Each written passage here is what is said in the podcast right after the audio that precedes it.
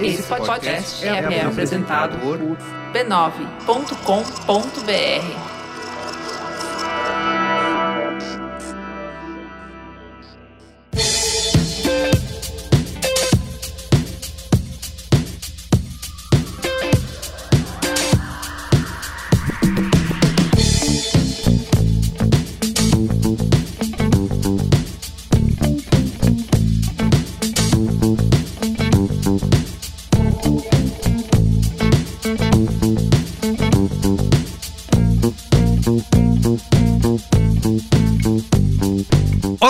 sou o Carlos Merigo, esse é o Braincast número 488. Estou aqui com Ana Freitas. E aí, Ana, de volta ao Braincast? De volta ao Braincast, muita alegria agora, né? 2023 vem aí com muitas promessas, né? E pouquíssimas entregas. Muito bem. Cris Dias, e aí, Cris? Boa noite, internet, boa noite, Brasil. É isso, o ano do, do podcast no Brasil chegou finalmente. Chegou, né, Cris? E Ale Maron? E aí, Ale? Olá, Braincasters. Eu estou aqui hoje para conversar com vocês. É assim que é. O, é o, o futuro Ale é uma do, do robôzinho. de 1995. Exatamente. Muito bem. Última, cara, 95 já era meio com emoção. É, já. Tem que ser de antes. As de antes eram mais legais. E as de antes ainda tem a mãozinha levantando, assim, tipo, tipo os bots do, do Bolsonaro. Nossa, você fez muito. Você fez muito. Eu sou um robô do Bolsonaro. 2018. Foi 100% isso. Eu sou um robô do Bolsonaro. Do Bolsonaro. Aquela, aquela androide do Cacete Planeta, quando o Cacete Planeta não se chamava Cacete Planeta. Como se chamava o Cacete outro. Planeta antes do Cacete Planeta? Era Doris para maiores. Doris para maiores. Doris para maiores. E ela, a Doris era um, era um androide, era um robô. Era Doris, era... Doris, G, Doris Geese, Doris G. Enfim, é isso aí. Só os velhos, só os velhos vão lembrar aqui. Valeu. Futuro diante dos nossos olhos. Ó, o Braincast de hoje a gente vai falar. A gente estava de férias, né? No último mês de janeiro e as pessoas ficaram desesperadas. Quando vocês vão mudou. falar? O mundo mudou nesse mês de janeiro. Quando vocês vão falar do chat GPT, que é a inteligência artificial aí baseada em texto que viralizou, né? É uma coisa que a gente gravou aqui o Braincast 473 que a gente publicou no dia 22 de setembro de 2022, cujo título era Inteligência Artificial Faz Arte, onde eu estava aqui com Cris Dias, Johnny Brito e Yoga Mendonça, discutindo aí um pouco do impacto do Mid Journey, né, do DALI e outras é, inteligências baseadas em imagem para o mundo do, da criatividade, que a gente usa e brinca, falou bastante ali, mas nada viralizou como o chat GPT é, nesses última, nessas últimas semanas, né? Só, eu não posso fazer aquela zoeira do só se fala em outra coisa, porque não seria verdade. Só se fala disso, né? A obsessão pelo chat GPT na mídia, no jornalismo, nas conversas. Você já vai no boteco aqui da esquina, no bar do alemão, a galera essa hora tá lá, tomando uma, uma, uma serpa e discutindo dos impactos. Eu não vou nem da... mentir pra você. Eu fui brifada hum. do contexto do chat GPT no bar, pelo meu amigo então, que tava, tá dando um curso disso. Olha então, aí, assim, já real, tem, é verdade, já tem tudo. o que você falou é verdade. Que inclusive o curso, quem fez, quem escreveu o curso dele foi o Chat GPT. Foi é, então, não tá, a pauta de hoje foi feita pelo Chat GPT. Eu mandei lá, me faz aí 10 perguntas para eu mediar um podcast. O robozinho me, me, me, mandou. E o que eu me pergunto nesse Braincast é que já se falou tanto de Chat GPT em tudo quanto é lugar, aquela piada, né? Tipo, ah, quando virou capa da Veja é porque já tá velho, né? É, já virou tudo quanto é discussão. O que mais a gente pode aqui como Braincasters adicionar a tudo que já foi falado sobre ChatGPT. E atenção, pessoal, hoje nesse programa um de nós quatro, na verdade, não é uma pessoa, é o ChatGPT GPT com uma com um deepfake da nossa voz. No final Isso a gente vai revelar quem é. Tá bom? Cara, quando a gente conseguir chegar nesse adivinhar. nível aí, aí, faz o ChatGPT criar pauta, o inteligência fazer imitar as nossas vozes, mandar um gerar 90 minutos de conteúdo, a gente chegou. Não, já dá para fazer isso, né? Já dá, né? Vamos fazer. Vamos lá, já tem o, já, já tem o podcast do Joe Rogan entrevistando o Steve Jobs com voz sintética, eles ficam já conversando. Tem. Ah, Joe Rogan não, eu não Tem o eu não Vladimir cons... Herzog conversando com o Zizek, e esse é infinito. Isso. Esse, o, o do Joe Rogan termina. Tá um até hoje, né? É, é, grande, mas ele termina. É tipo aquela é do tweet lá que era episódio, que era Seinfeld, né? O robozinho criando novos episódios de Seinfeld. É, foi derrubado isso. porque foi o quê? Foi derrubado. Então agora ele tá fazendo hum. livro de bruxos e escola de magia. O robô foi transfóbico? Foi, oh, Como o robô foi transfóbico. É claro, gente. O, o, dono do robô é transfóbico, o robô hum, vai exato. ser transfóbico também. Eu queria fazer um robô meu, da minha inteligência artificial. Tipo, dar, dar um download das coisas que eu diria e pensaria, e aí botar pra me substituir Só pra gera. trabalhar. Tipo, ah, cara, hoje não posso gravar. Aí manda. Entendeu? Perfeito! Quero isso, reunião. Reunião Gente, vou mandar aí. Ia ser show.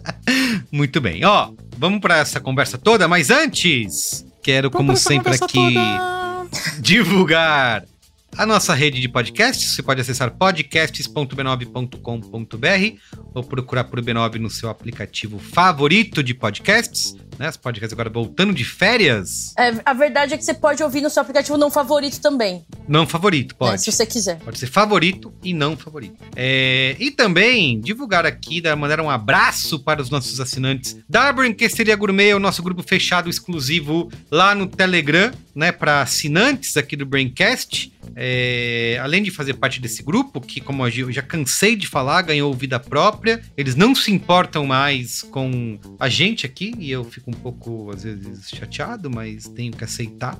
É, a gente, assim, inclusive, está me... cogitando mudar o nome do grupo para Braincasteria Sem Coleira. O bagulho tá solto.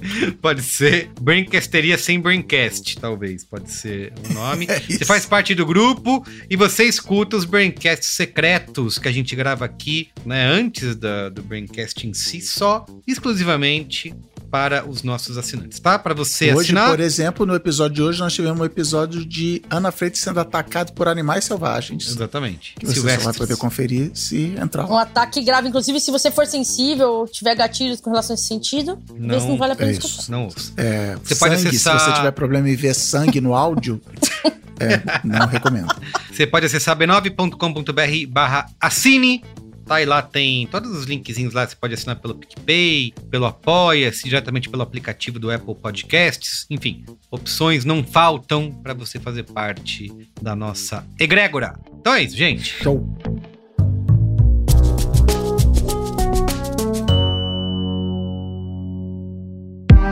Sabia que agora você pode levar o Braincast para sua empresa? Pois é, há anos que o Braincast está aqui para te ajudar a navegar nesses tempos transformadores e incertos, né? Entre pandemias e metaverso, algoritmos e fake news, conexão 5G, crise do clima, choques de gerações, são muitas mudanças tecnológicas e culturais que, obviamente, podem nos deixar bem confusos e ansiosos, né? Mas o Braincast está aqui, para a gente não perder a esperança no futuro. Mas também sem deixar de questionar o hype do futurismo exagerado que você sabe que rola muito por aí. É por isso que agora você pode contar com o Braincast para além do podcast, que está toda semana aí no seu feed e nas redes sociais. Eu tô falando do nosso formato In Company. Essa turminha aqui do Barulho do Braincast realiza apresentações, cursos, mediações e workshops. É o Braincast na sua empresa, com um grande time de pioneiros digitais te ajudando a descomplicar o futuro através de conversas autênticas sobre cultura digital, comportamento, inovação e negócios, do jeitinho que você já gosta e conhece. Tudo isso, claro, conectado com os temas e territórios que importam para sua marca. Conte com o Braincast para refletir e desvendar quais faíscas vão impulsionar o nosso presente e o nosso futuro também na sua empresa. Mande um e-mail para negócios@b9.com.br que a gente troca uma ideia. Vamos pra pauta? Pauta!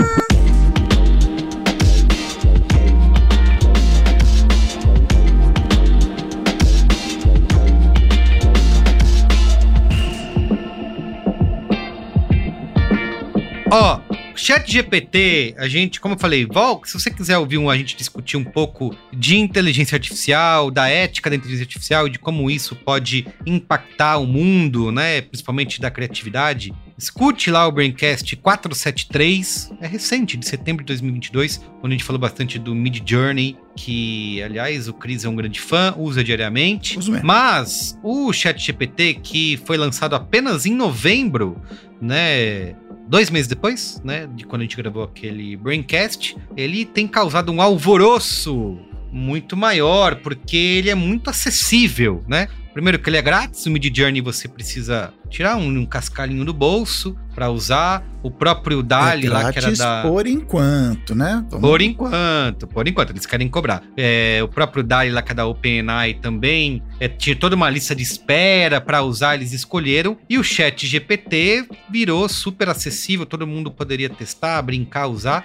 E tem deixado o mundo emocionado, né? E principalmente surpreso com a capacidade que a inteligência artificial tem de dar respostas né, fluidas, claras, né, de conseguir responder as perguntas de forma natural. Pode não estar tá completamente certo, mas tem uma coesão ali que impressiona as pessoas. Inclusive que fez com que a OpenAI, que dizia que estava lá para ajudar o mundo e ajudar a humanidade, já não, gente, a gente não quer ajudar tanto assim. Agora a gente quer milhões, bilhões de dólares. Nem é mais tão open assim. A gente Isso não é mais tão open. A Microsoft comprou 49% da OpenAI. 49. Inclusive a Microsoft lançou o Bing nesse dia que a gente está gravando. Hoje? Tem o Bing é. já com essa função parecida com Bing chat. GPT. Bing, Bing, GPT, o Google também já anunciou lá o Bard. Então a coisa tá avançando de maneira bastante rápida em relação. A gente vai ter que, usar o Bing. 2023 é o ano do Bing no Brasil. Foi o que eu pensei isso, Cris. Eu falei,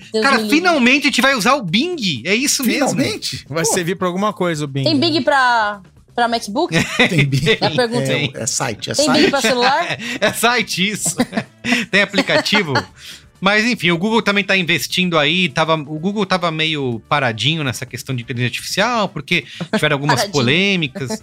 É, porque como teve polêmicas do, dos vieses dos robôs, eles chegaram a demitir uma galera que trabalhava com inteligência artificial lá no Google, mas com a ameaça, né, do chat GPT de muita gente fala que o chat GPT vai substituir o Google, eles resolveram correr lá. Essa hora, imagina um monte de programador madrugando, comendo pizza e tomando Não, eles chamaram Monster. os fundadores lá, o Sergey Brin voltou, saiu da Isso, saiu voltou da os fundadores para trabalhar. Ô, louco. É, ligou lá, ó, galera, volta aí que você vai trabalhar. A OpenAI tem uma vantagem que, que assim, pessoas acadêmicos da inteligência artificial, pessoas do ramo, dizem que tanto o Google quanto a Meta tem inteligência, modelos de linguagem, de inteligência artificial, ela chama como quiser, mais evoluídos que o da OpenAI. Mas a OpenAI tem uma vantagem que é as pessoas não odeiam ela que nem odeiam o Google e a Meta. Então eles não lançaram para o público as suas ferramentas porque qualquer coisinha que eles lançavam, ah, mas olha aqui, ah, olha o viés, Isso. ah, olha o. Vai dar problema. E aí eles, não, eu só vou lançar quando tiver redondo. Embora tenha dinheiro do, do, do Almiscar, né?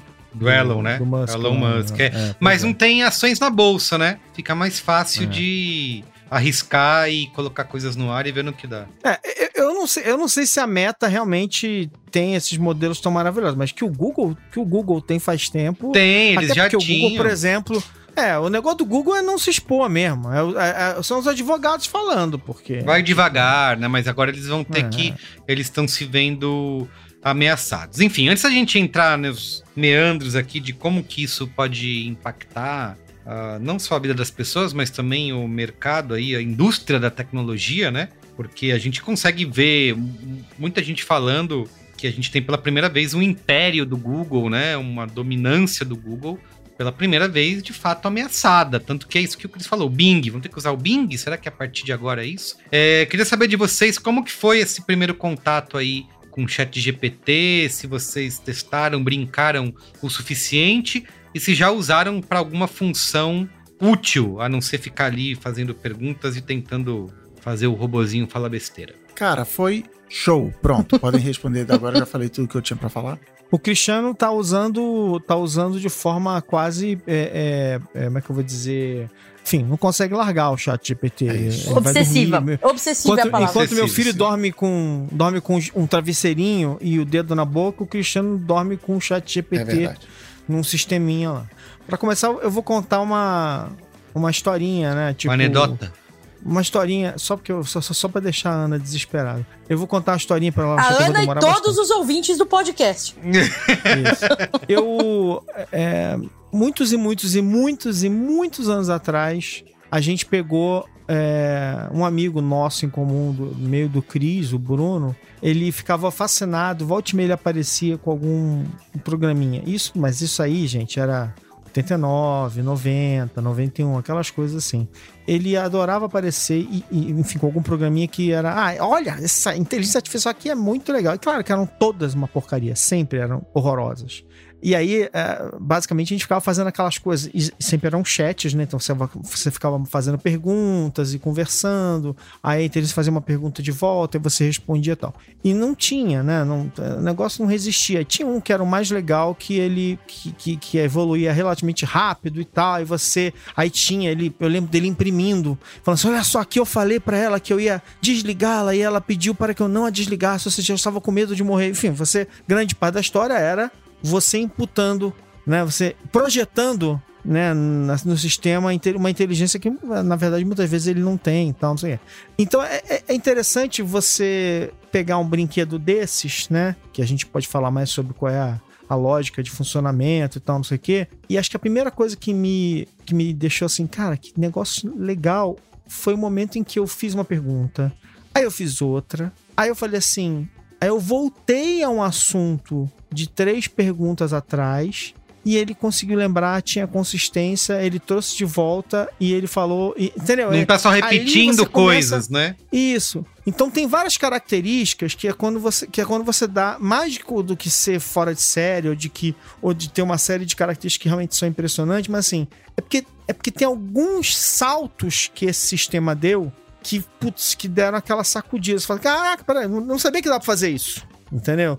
Então, é esses momentos. O grande salto é, é justamente, tá no nome, é o, é o chat né? Chat GPT. O GPT já existia, tá na versão 3, há quem diga que já é 3,5, então assim, já tá rolando há muito tempo, a gente até conversou, até no programa lá de, da arte, a gente falou, geração de texto, já tá usado e inclusive já, já tem empresas usando isso. A, a grande sacada, a grande virada foi isso. Um, ele tem uma interface de chat, ele é muito mais amigável pra gente, e dois, isso que o Ale falou. Eu, eu pedia para ele fazer uma coisa, e eu falo, pô, não, mas eu esqueci de, de, mencionar que eu também preciso. Não, pois não, tá aqui, agora eu atualizei. Então você realmente está conversando com, com aquela tecnologia. Isso faz uma diferença gigante. O salto, acho que, acho que o. Tipo, faz muito tempo que eu tenho uma. Pela própria natureza né, do que eu faço de trabalho, mas que eu tenho uma pira de fazer olhar para como as tecnologias de processamento de linguagem natural estavam desenvolvendo, sabe? E aí Pra mim, assim, o... na verdade, eu conheci o chat num bar, né? Como eu falei. É... Era um dia. A gente marcou o um encontro, não tô brincando.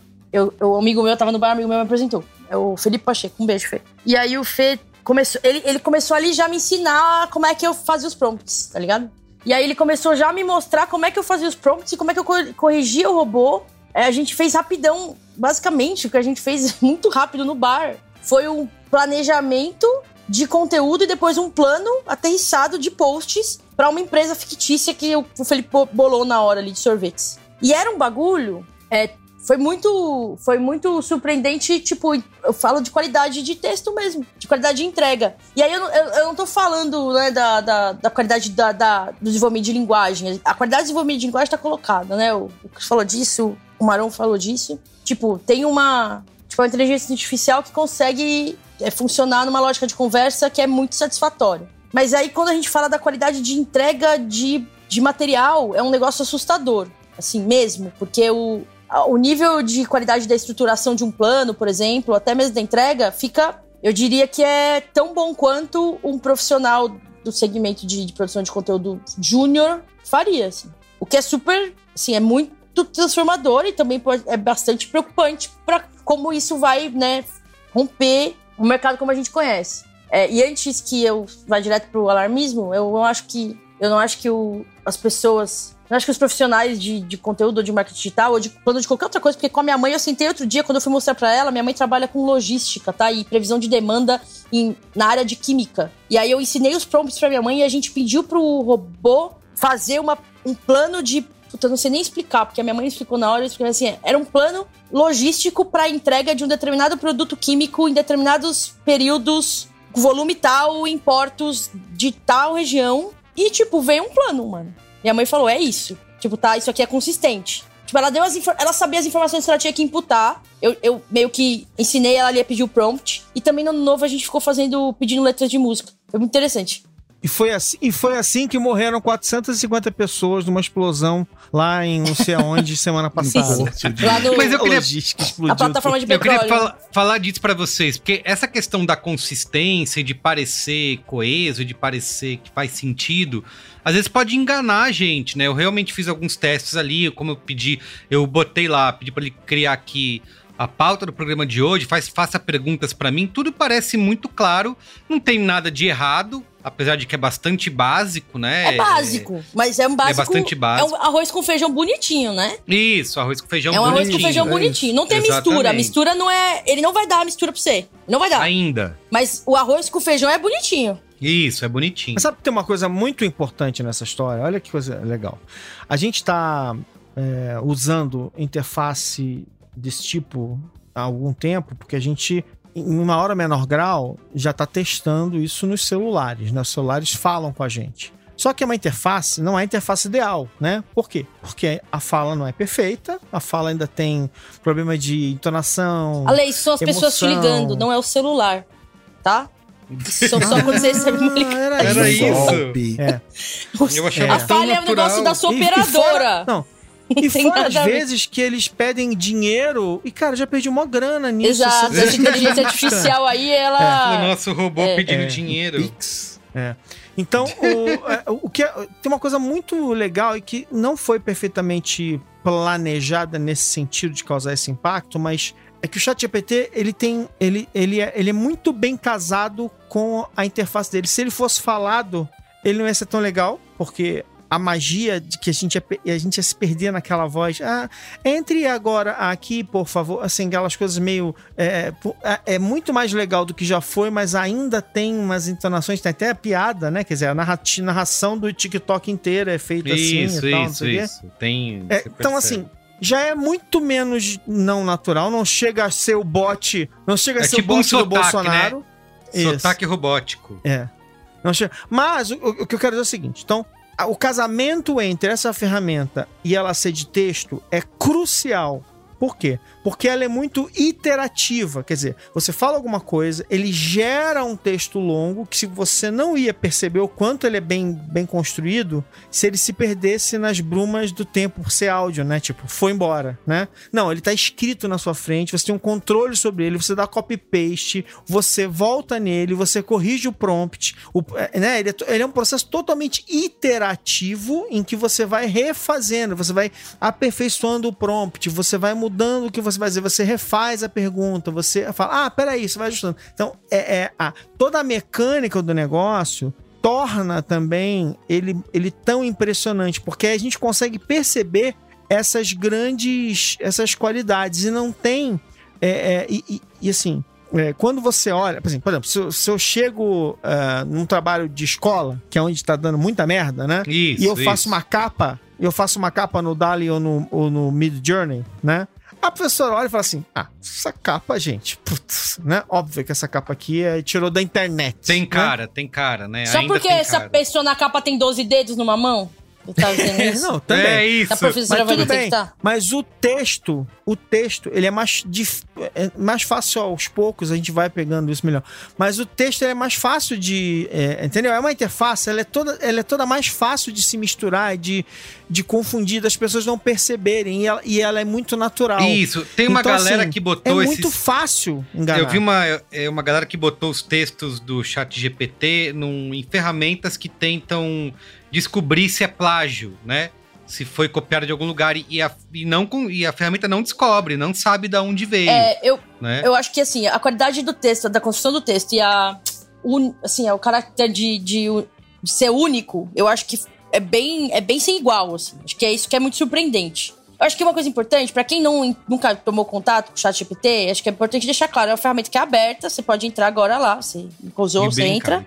Você pode perguntar Isso. qualquer coisa. Quando a gente fala prompt, Em o português. prompt é esse em português. pedido Em português. em português. E, o- e o prompt é esse pedido que você faz. Tem um jeito de conversar com esse robô, que é um jeito que você consegue extrair mais informação, né? E, e consegue que ele te dê as respostas que você precisa. É um jeito muito parecido com o jeito que a gente se comunica, mas tem umas manhas. Então é por isso que chama prompt, porque é a coisa que você põe lá. Não, mas vamos lá. Eu, eu usei eu imagino que eu sou do, desse, desse grupo aqui quem mais usou, porque eu usei tanto no Natal, comecei a usar no Natal, tava de férias no Rio. Eu usei tanto que mais uma vez eu recebi a mensagem: você gastou, você usou mais por hora do É que você mesmo? deveria. Eu Tem descobri isso? os limites. Eu Qual o limite sabia. do humor e o limite do chat GPT? Eu Eu descobri descobri. os limites. Aliás, vou perguntar pro chat GPT qual o limite do humor. Ele descobriu o limite do humor do chat GPT. Qual é o seu limite, com ele. ChatGPT? Mas eu. Mas, cara, eu usei pra tudo. É, o que eu mais uso hoje é pra programação. Então eu dou um briefing pra ele, falo, eu quero um plugin de WordPress que vai pegar meu post e vai mandar esse post por e-mail. Tá de brinquedo. É, e aí claro. ele fala, é isso aqui, pá. Hoje foi super legal que eu dei mais ou menos esse briefing pra ele. E ele falou assim: ah, são os cinco passos. Aí ele primeiro descreveu os cinco passos. Eu falei, show. Qual é o passo um? Ah, cria uma pasta, cria um arquivo com esse nome, sabe? Ele foi me dando cada passo. Mas eu já usei, assim, é, eu- a gente foi pro Rio de carro e a galera ficou brincando daqueles jogos de palavras e a dedanha e não sei o que no carro. Aí eu Uhum. cheguei no Rio de noite e falei, chat GPT, vamos jogar um jogo que é assim, as regras são essas. A palavra tem que começar com a mesma letra, não sei o que, não sei o que lá, eu vou digitar aqui a palavra e você vai dizer se eu acertei ou se eu não acertei, se eu perdi a rodada, se eu não perdi a rodada. Ele foi entendendo. Ai, tô a gente queria jogar imagem e ação, mas eu não tinha o imagem e ação. Falei, você vai sortear uma palavra e, sabe, eu fui. eu- aí no dia seguinte joguei RPG com ele. Falei, cria o meu personagem, cria uma história, Ah, diz o que, que vai também. fazer. Aí eu inverti. Eu falei, não, agora você é o jogador e eu sou o. me-" Cara, eu pirei, fiz de tudo. E assim, é isso que todo mundo falou de que é impressionante. Parece real, engana. Ele não é a coisa mais criativa do mundo, então eu falei assim: ah, vamos escrever um livro de, de mistério, né? Assassinato. Cara, é a coisa mais clichê do mundo. Por quê? Porque ele, no fim das contas, ele aprendeu lendo é, todos os livros do mundo, vamos chamar assim. E ele, procu- Uhum. e ele, e ele é- imagina o autocompletar do seu do teclado do seu celular, que eu Sim. boto assim, tem. Aí o meu celular, é- isso é sério, não é piada. Eu escrevo tem, ele já sugere na sequência que acabar o jovem. Então, se ele sabe que toda vez que eu, que eu vou escrever é sobre, a próxima palavra é isso. Só que o chat GPT, o GPT em geral, ele é isso mega ultra turbinado a ponto dele conseguir fazer todas essas conexões. Mas o, o funcionamento básico é ele estatisticamente procura qual é a próxima palavra. O que significa que, pelo menos nessa versão atual, ele não sabe nada. Então, é, tem casos de, de ele, ele, ele ficar com um humano debatendo que 35 era maior do que 49. Porque, sei lá, porque no, no, no modelo estatístico dele ele chegou a essa conclusão. Outra coisa que eu sempre, sempre que ele fala que tem uma atualização, eu vou lá, eu testo e ele fracassa. Eu pergunto, quando é o domingo de carnaval de 2023? Ele erra, porque para você saber o domingo de carnaval, você tem que saber o calendário lunar, quando cai a Páscoa, quando é o equinócio. É uma, é uma continha Sei. E ele erra. Você, você pode Então, ensinar é, pra teve ele essas que eu- coisas. E aí, tipo, se você ensinar pra ele essas coisas e perguntar, ele vai saber. Isso, e aí, só que no, no próximo Tipo, o chat ele não conceito de lembra. carnaval, o calendário. Exato. No próximo Ah, ele no, não vai isso lembrar. que eu ia Isso. perguntar. No próximo ele não lembra, não é pra Ele todo não mundo lembra, até que pra não dar merda, até pra, ele, pra ninguém ficar ensinando o que não Você deve pode pra ensinar ele. o robô a ser, pra ser ditador, É, uma coisa né? que eu. A única uma limitação que eu vi do ChatGPT é que ele tem uma, um corte de data, né? Eu tava conversando com ele sobre cinema e tava falando do novo filme do Spielberg, por exemplo. Ele não sabe, porque o The Fablemans, que saiu agora, né? Aí eu perguntando, como assim? Você não sabe? Não sei o que. Ele fala, ah, eu, meia, eu tenho informações até dia tal de 2021. Então, Isso. se você perguntar Não, qual é o teve um novo filme caso que rolou no, no nosso zap lá do, do B9. Alguém mandou um link sobre o Washington Post, sobre o jornal. E aí, falando mal do Washington Post, eu queria zoar o Jeff Bezos. Em vez de dizer, ah, o Washington Post é do Jeff Bezos, eu fui tirar um print da pergunta quem é o dono do Washington Post. E o ChatGPT respondeu que era a Amazon.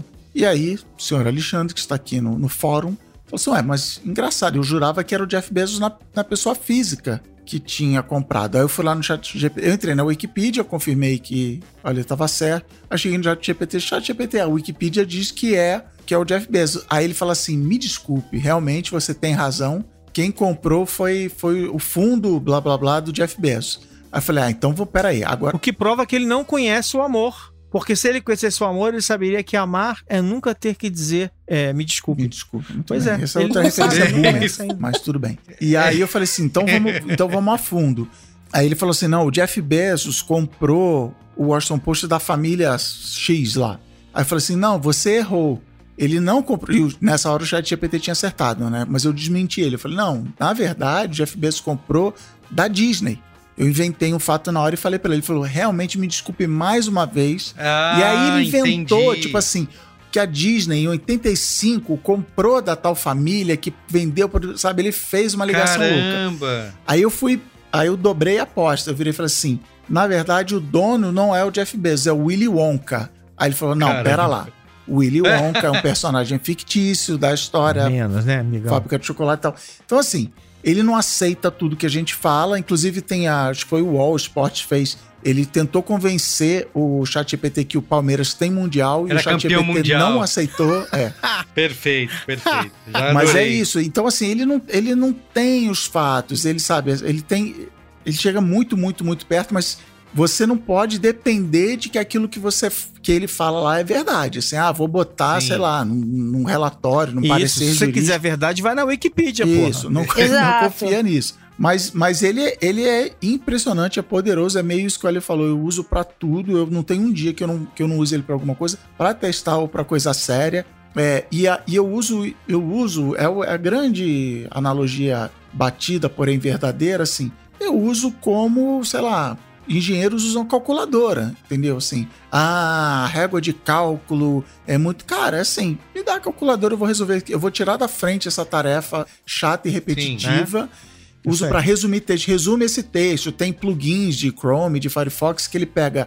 Você joga um, um link do YouTube é, de um vídeo de uma hora e meia. Ele baixa a legenda do vídeo, resume para você E fala: esse vídeo aqui tá falando sobre. e dá minutagem. Então, assim, Isso. é o famoso carregar o bem. piano. Cara, você, você carrega esse piano pra mim, carrega ele. Então na programação é muito isso. Eu, eu preciso olhar, eu preciso ver se tem bug, eu preciso pedir, não, reescreve isso, reescreve aquilo. Mas, cara, ele, ele faz, sei lá, 50%, 80% do trabalho. Ele, ele sobe ele sobe a parede, eu só entro com, com os móveis e a decoração, sabe? Assim, é, é impressionante. É, isso. Eu, eu- eu acho que isso é uma das coisas é, é, bem legais, assim. Porque é, é você entender todas as possibilidades que um, um sistema como esse pode te dar. Primeiro, isso a gente vai falar daqui a pouco com toda certeza, sim. Tem o futuro e tem, e tem as questões importantes que a gente tem que discutir sobre trabalho, sobre ética, sobre um monte de coisa. É, vamos chegar lá, mas só pra gente.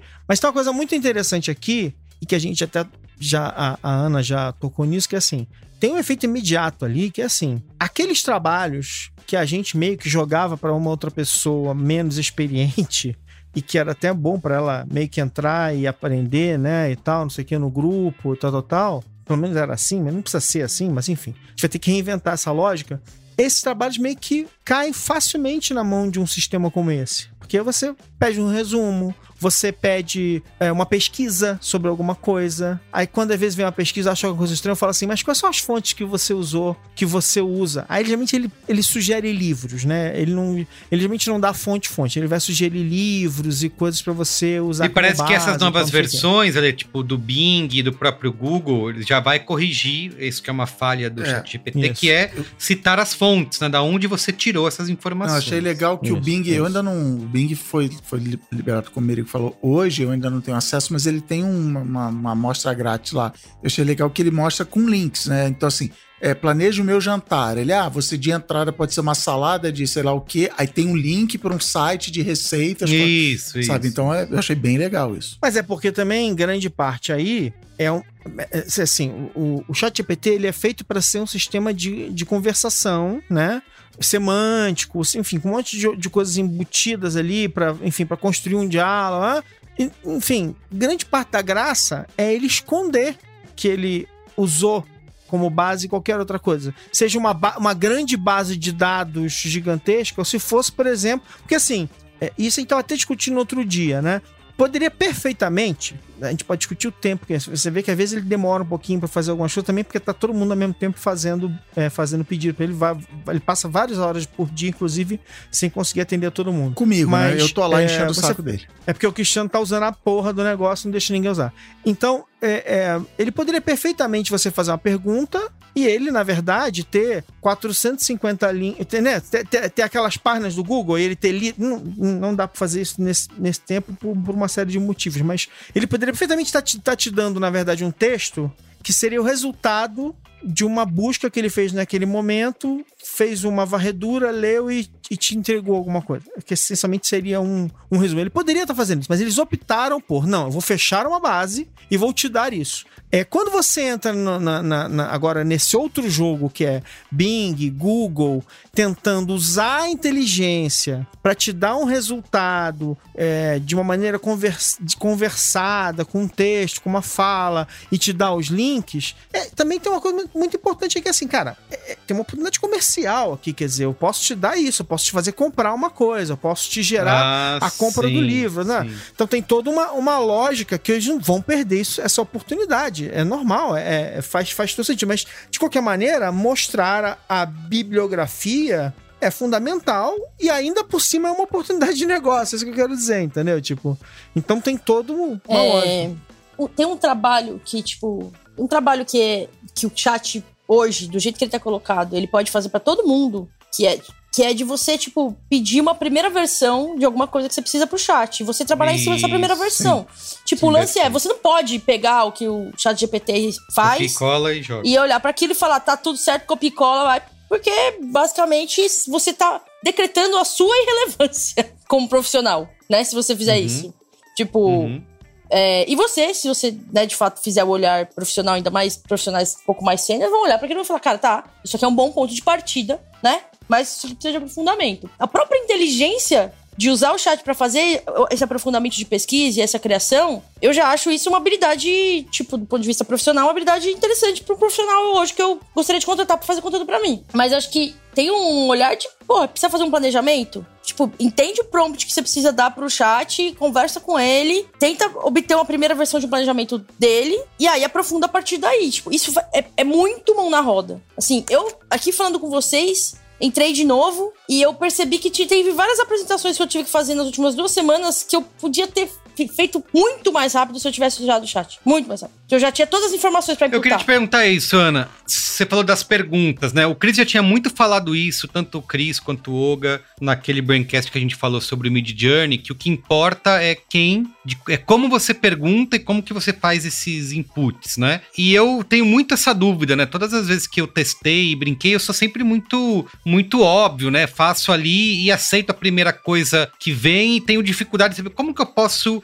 é, investigar mais e fazer com que ele traga mais informações. Você tem como é, dar um exemplo, assim, de, ah, você, você falou é, eu faz... vou, eu vou, Fala aí. Eu vou dar um exemplo de, de uma parada que eu fiz agora, tá? Eu não aprofundei, mas a gente pode, tipo, juntos é, discutir como eu aprofundaria. E eu acho que o Chris tem mais, muito mais input sobre isso, porque brincou muito mais. Mas assim, ó, essa semana eu fiz download na, da minha cabeça para um documento, pra Quid, né, pra, pra minha empresa, é, dos aprendizados que eu tive ao longo da vida de construção, gestão de comunidades ativas, né? Tipo, como as pessoas uhum. se comportam em comunidade, e o que, que a gente, como gestor de comunidade, precisa fazer para as pessoas participarem mais ou menos, né? Para um projeto que vai acontecer lá. Beleza. Aí eu fiz um exercício agora no chat de perguntar para ele. Eu poderia ter pedido assim: cria um plano para gerir, ou construir, né, eu gerir uma comunidade digital de sucesso e ativa. Eu poderia ter perguntado assim, eu pedido, né? Construa o plano. Eu, eu perguntei para ele hum. como construir, tá? Tá. Falei, tá. como eu construo uma comunidade online bem-sucedida e ativa?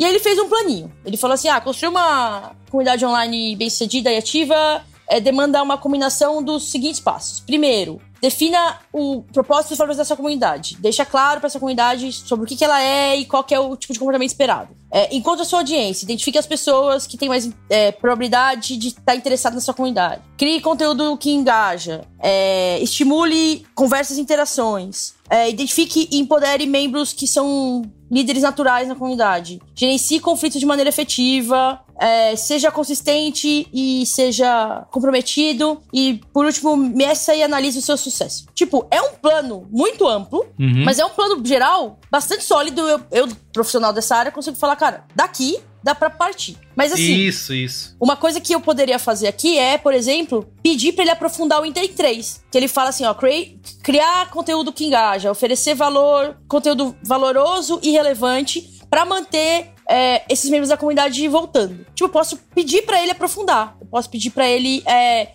explicar para mim é, quais são as características de um conteúdo considerado valoroso e relevante e que vai fazer as pessoas voltar, voltarem. E aí isso vai se dobrando, porque tipo, eu não posso só falar isso pra ele. Quer dizer, eu posso, mas aí isso não vai me dar um, um retorno tão bom. Talvez o ideal seria eu falar para ele o tema dessa comunidade, né? O que, que eu espero das pessoas que estão participando dessa comunidade. É, eu posso perguntar para ele como é que eu faço para conquistar mais membros para essa comunidade. Aí eu posso falar para ele que essa comunidade vai ser no Telegram. É, eu posso falar para ele que essa comunidade vai ser numa rede social. Tipo, então você vai aprofundando, você vai imputando mais informações. É, e você vai vendo o que vem. E você pode, inclusive, falar para ele: me, me pergunta aí, você precisa de mais informação? O que mais eu posso te dar de. Então, ah, hoje em dia já tem gente desenvolvendo entendi. o que nós vamos chamar agora aqui de pré-prompt que assim, você é. é. um chá, é um bot de geração de texto. Quer ver? Ó, o cara me mandou isso, me mandou isso essa, essa semana.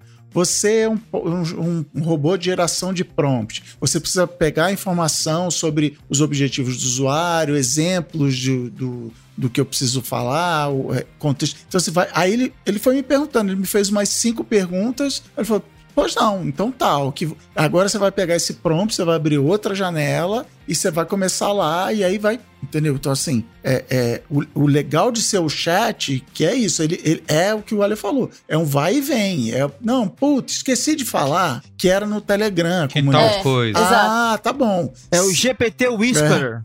Essa coisa de aprender de aprender a se comunicar. Isso, é, exato. Comunicar. Isso que vocês estão falando isso, exige assim, uma mudança de comportamento, que é o que eu sinto que eu ainda não tenho em relação a essa tecnologia. Você tá tímido, Merigo? Você tá com vergonha do. Não, do, é que do parece. Eu ainda pareço que tô pesquisando coisas no Google, sabe? Assim. É, é aquele não, jeito tem uma mudança de, de conversa. É o tipo de pois é. briefing, é. é. um briefing, você tem que aprender a fazer o briefing. Basicamente é isso. Sim, é, e aí sim. é um tweet que um cara fez outro dia que foi assim: ah, a galera tá preocupada, galera de comunicação, publicidade, design está com medo de perder emprego pro chat GPT, ou os patrões estão felizes que não vão Como se a galera tivesse emprego ainda. é. Essa galera já perdeu emprego na década passada, aí tá preocupado ainda em perder pro chat GPT, Os né? patrões estão animados que não vão mais precisar contratar design para galera do web design para fazer as coisas relaxa porque o chat GPT não sabe o que é dar um tchum. Então, é isso, você tem que... é o que a Ana falou. Você tem que saber brifar. É isso aqui, não, é. não tá legal, dá um tchum. Não, tem É, um eu queria uma coisa um pouco mais... Mas... Isso aí o chat assim, GPT também é, não lê. Hum, sabe, mas... E aí o chat Aquela... GPT não é, mas, mas, gente, não é nem isso, assim, porque assim, cara, assim, daqui a 10 versões, o chat GPT faz, aprende a fazer tunes. É, isso que eu ia falar, é isso, né? É. A gente. Essas são outras. Acho que tem complexidades e, e, e outras discussões. Cara, eu, hoje a perspectiva que eu tenho é a seguinte: tipo, e essa dica aqui eu teria gente nesse momento talvez pagando dinheiro por ela. Deveria cobrar por ela. Ou, isso. Não, porque eu poderia perguntar isso pro chat e ele talvez falasse isso, mas. é, eu Tipo, a minha perspectiva, né, como profissional que trabalha com comunicação e com marketing é, primeiro, eu vou entender como eu vou plugar essa tecnologia na minha operação para otimizar o que eu faço e dar escala porque eu faço de conteúdo e melhorar a qualidade. Isso, tipo, já tá colocado. Isso, o outro lugar isso, é... uma ferramenta. O outro é. lugar é, eu, como profissional de comunicação e do marketing, vou entender o melhor jeito de me comunicar com essa ferramenta e usá-la a meu favor para que o meu trabalho seja ainda melhor do que ele é. Tipo, eu vou entregar Sim. a mesma coisa que eu entrego hoje, só que mais rápido. Porque o racional é. Já vai vir construído o produto do robô que talvez eu demorasse mais para estruturar o racional básico, mesmo que ele já estivesse na minha cabeça. Então, claro, tipo, e, acelerar sim. essas tarefas e me tornar uma profissional que aí sim vai ser mais competitiva. E, de novo, o chat GPT não vai roubar seu emprego. Mas um profissional igual a você, que sabe usar o chat que GPT, usa, aí vai ele roubar. vai roubar seu é. emprego. Isso. Isso aí. Ontem, Isso aí. ontem eu peguei o chat GPT, tava na famosa. Tava travado nas ideias. Aí eu usei justamente esse gerador de prompt, o, o Prompt Whisperer que o Ale falou, para não, beleza, me ajuda a ter ideia para isso aqui, para o cliente. E o ChatGPT me deu umas cinco ideias completamente bosta, óbvia. Né? Completamente, uhum. pô, é, é, sério, pô, obrigado, não precisava de você. Mas ele usou palavras, ele sabe, tinha um negócio que, peraí, peraí, pô, mas isso aqui que você tá falando? Não, peraí. Talvez. A, sabe? E aí eu tive ideia. Então, assim, a, as ideias que. Você diria, apresentar... Cris, que é tipo você fazer um, uma, um brainstorm com um colega, com a com um amigo seu, só que Isso você tá aí. tá sozinho com um robô. É um amigo é imaginário. Amigo imaginário. É, Caramba. é a sala do pensamento. É o amigo imaginário na sala do pensamento da JWT. Cara, é, sabe o que, que eu, sabe o que, que eu já fiz algumas vezes? Eu peguei, por exemplo, um nome de um projeto que eu tinha, porque eu adoro fazer Pegou nome, uma maronada. nome óbvio. É, não, fica- nome óbvio. Please generate óbvio. maronadas from. Aí eu cheguei e falei assim, ó, me ajuda a pensar. é, Me é que ajuda é? a te me ajudar. dá, é, me sugere aí mais 20 é, nomes alternativos para o projeto tal, tal, tal, tal, tal, tal. Cara, Cara, pra dar é título. uma delícia. Por quê? Que legal. Porque ele.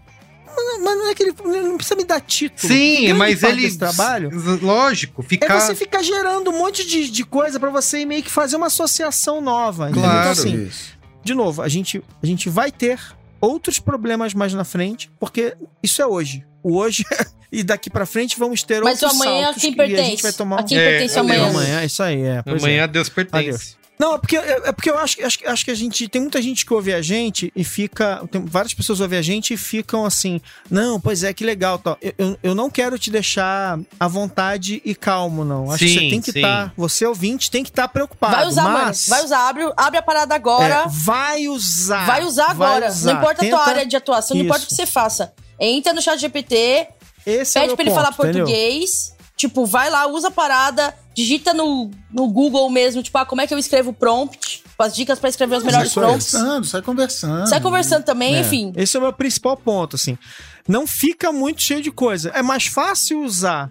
Depois que você chegou na frente do, da, da linhazinha de, de pergunta, é mais fácil usar o chat GPT do que era usar o Google a vida inteira. Isso. Você, o Google tem que ficar fazendo um É, monte de tinha combinação. toda uma né? combinação. Cara, você faz a pergunta, aí você acha estranho, você faz outra, e você vai achando o teu jeito. E claro que, enfim, é legal que você estude um pouquinho o Cara, e assunto. você falou, e você falou um negócio mega importante que o Google, ele meio tem tem coisas que eu falo assim, cara, não sei nem o que, que eu pergunto pro Google. E em programação, isso, isso é bem específico. A- a- acho que o momento que virou a chavinha, explodiu a cabeça de vez pra mim do, do chat GPT foi quando eu tava pedindo pra ele fazer um monte de scriptzinho, ó, eu vou dar um link, aí você extrai o artigo, converte pra EPUB, manda pro meu Kindle, sabe, uns, uns cacarecozinhos desse. E teve um desse que, que eu que eu falei, ó, preciso de um programinha que faça isso, isso isso. Aí ele me respondeu numa linguagem de programação que eu nunca programei na vida, que chama Python, que é uma das linguagens mais usadas do mundo, mas que eu nunca programei. Isso. Assim, cara, quer saber? Eu vou em frente, eu não vou. Eu podia falar, não, esqueci, muda.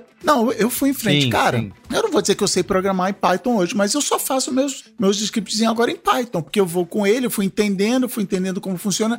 E aí tinha um Isso. negócio assim, um, sei lá, não vou lembrar o que que era, mas tinha, sabe, um ponto de interrogação no meio do, do negócio lá. Aí eu colava o código e falava assim, chat GPT, esse ponto de interrogação significa o quê? Aí, ele, ah, esse ponto de interrogação, modificador de não sei o que, não sei o que lá. Como é que eu vou pesquisar isso no Google? Eu não sei, porque eu não sei o nome, eu não tenho o vocabulário do negócio. E fala assim, cara, Mas, mas eu posso.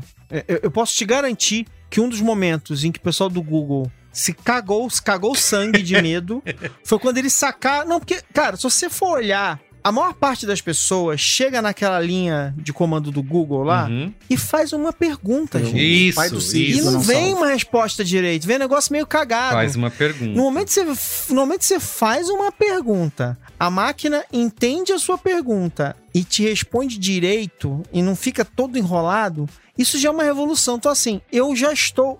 Tenho certeza que o Cristiano já está sendo. Mas, de novo, assim, eu já estou sentindo o seguinte: que eu, em alguns momentos, eu abro o Google, que eu estava muito acomodado há muitos anos usando, para mim é normal tal. Eu abro o Google e falo assim: "Hum, não vai. Não, é, sabe, tipo, eu Isso. sinto falta da simplicidade do chat GPT. Não vai falo, "Porra, chegar lá." consigo- Aqui não dá. Não, vai dar. Eles, eles vão incorporar o, ba o Bard agora nas próximas semanas. Eu acho que a gente vai começar a ver o Google correndo responder de outra maneira, com toda certeza. Mas já é um negócio que está incomodando. Quem, quem usa, quem usar um pouco uma máquina como o chat GPT, que você faz uma pergunta, conversa, responde, blá blá, blá e, e, e, e, o, e o resultado tá ali na sua frente, você consegue ler, voltar, subir, descer, visitar suas buscas anteriores, suas Isso, conversas fica anteriores tudo e ali. tal, é. né? Uhum.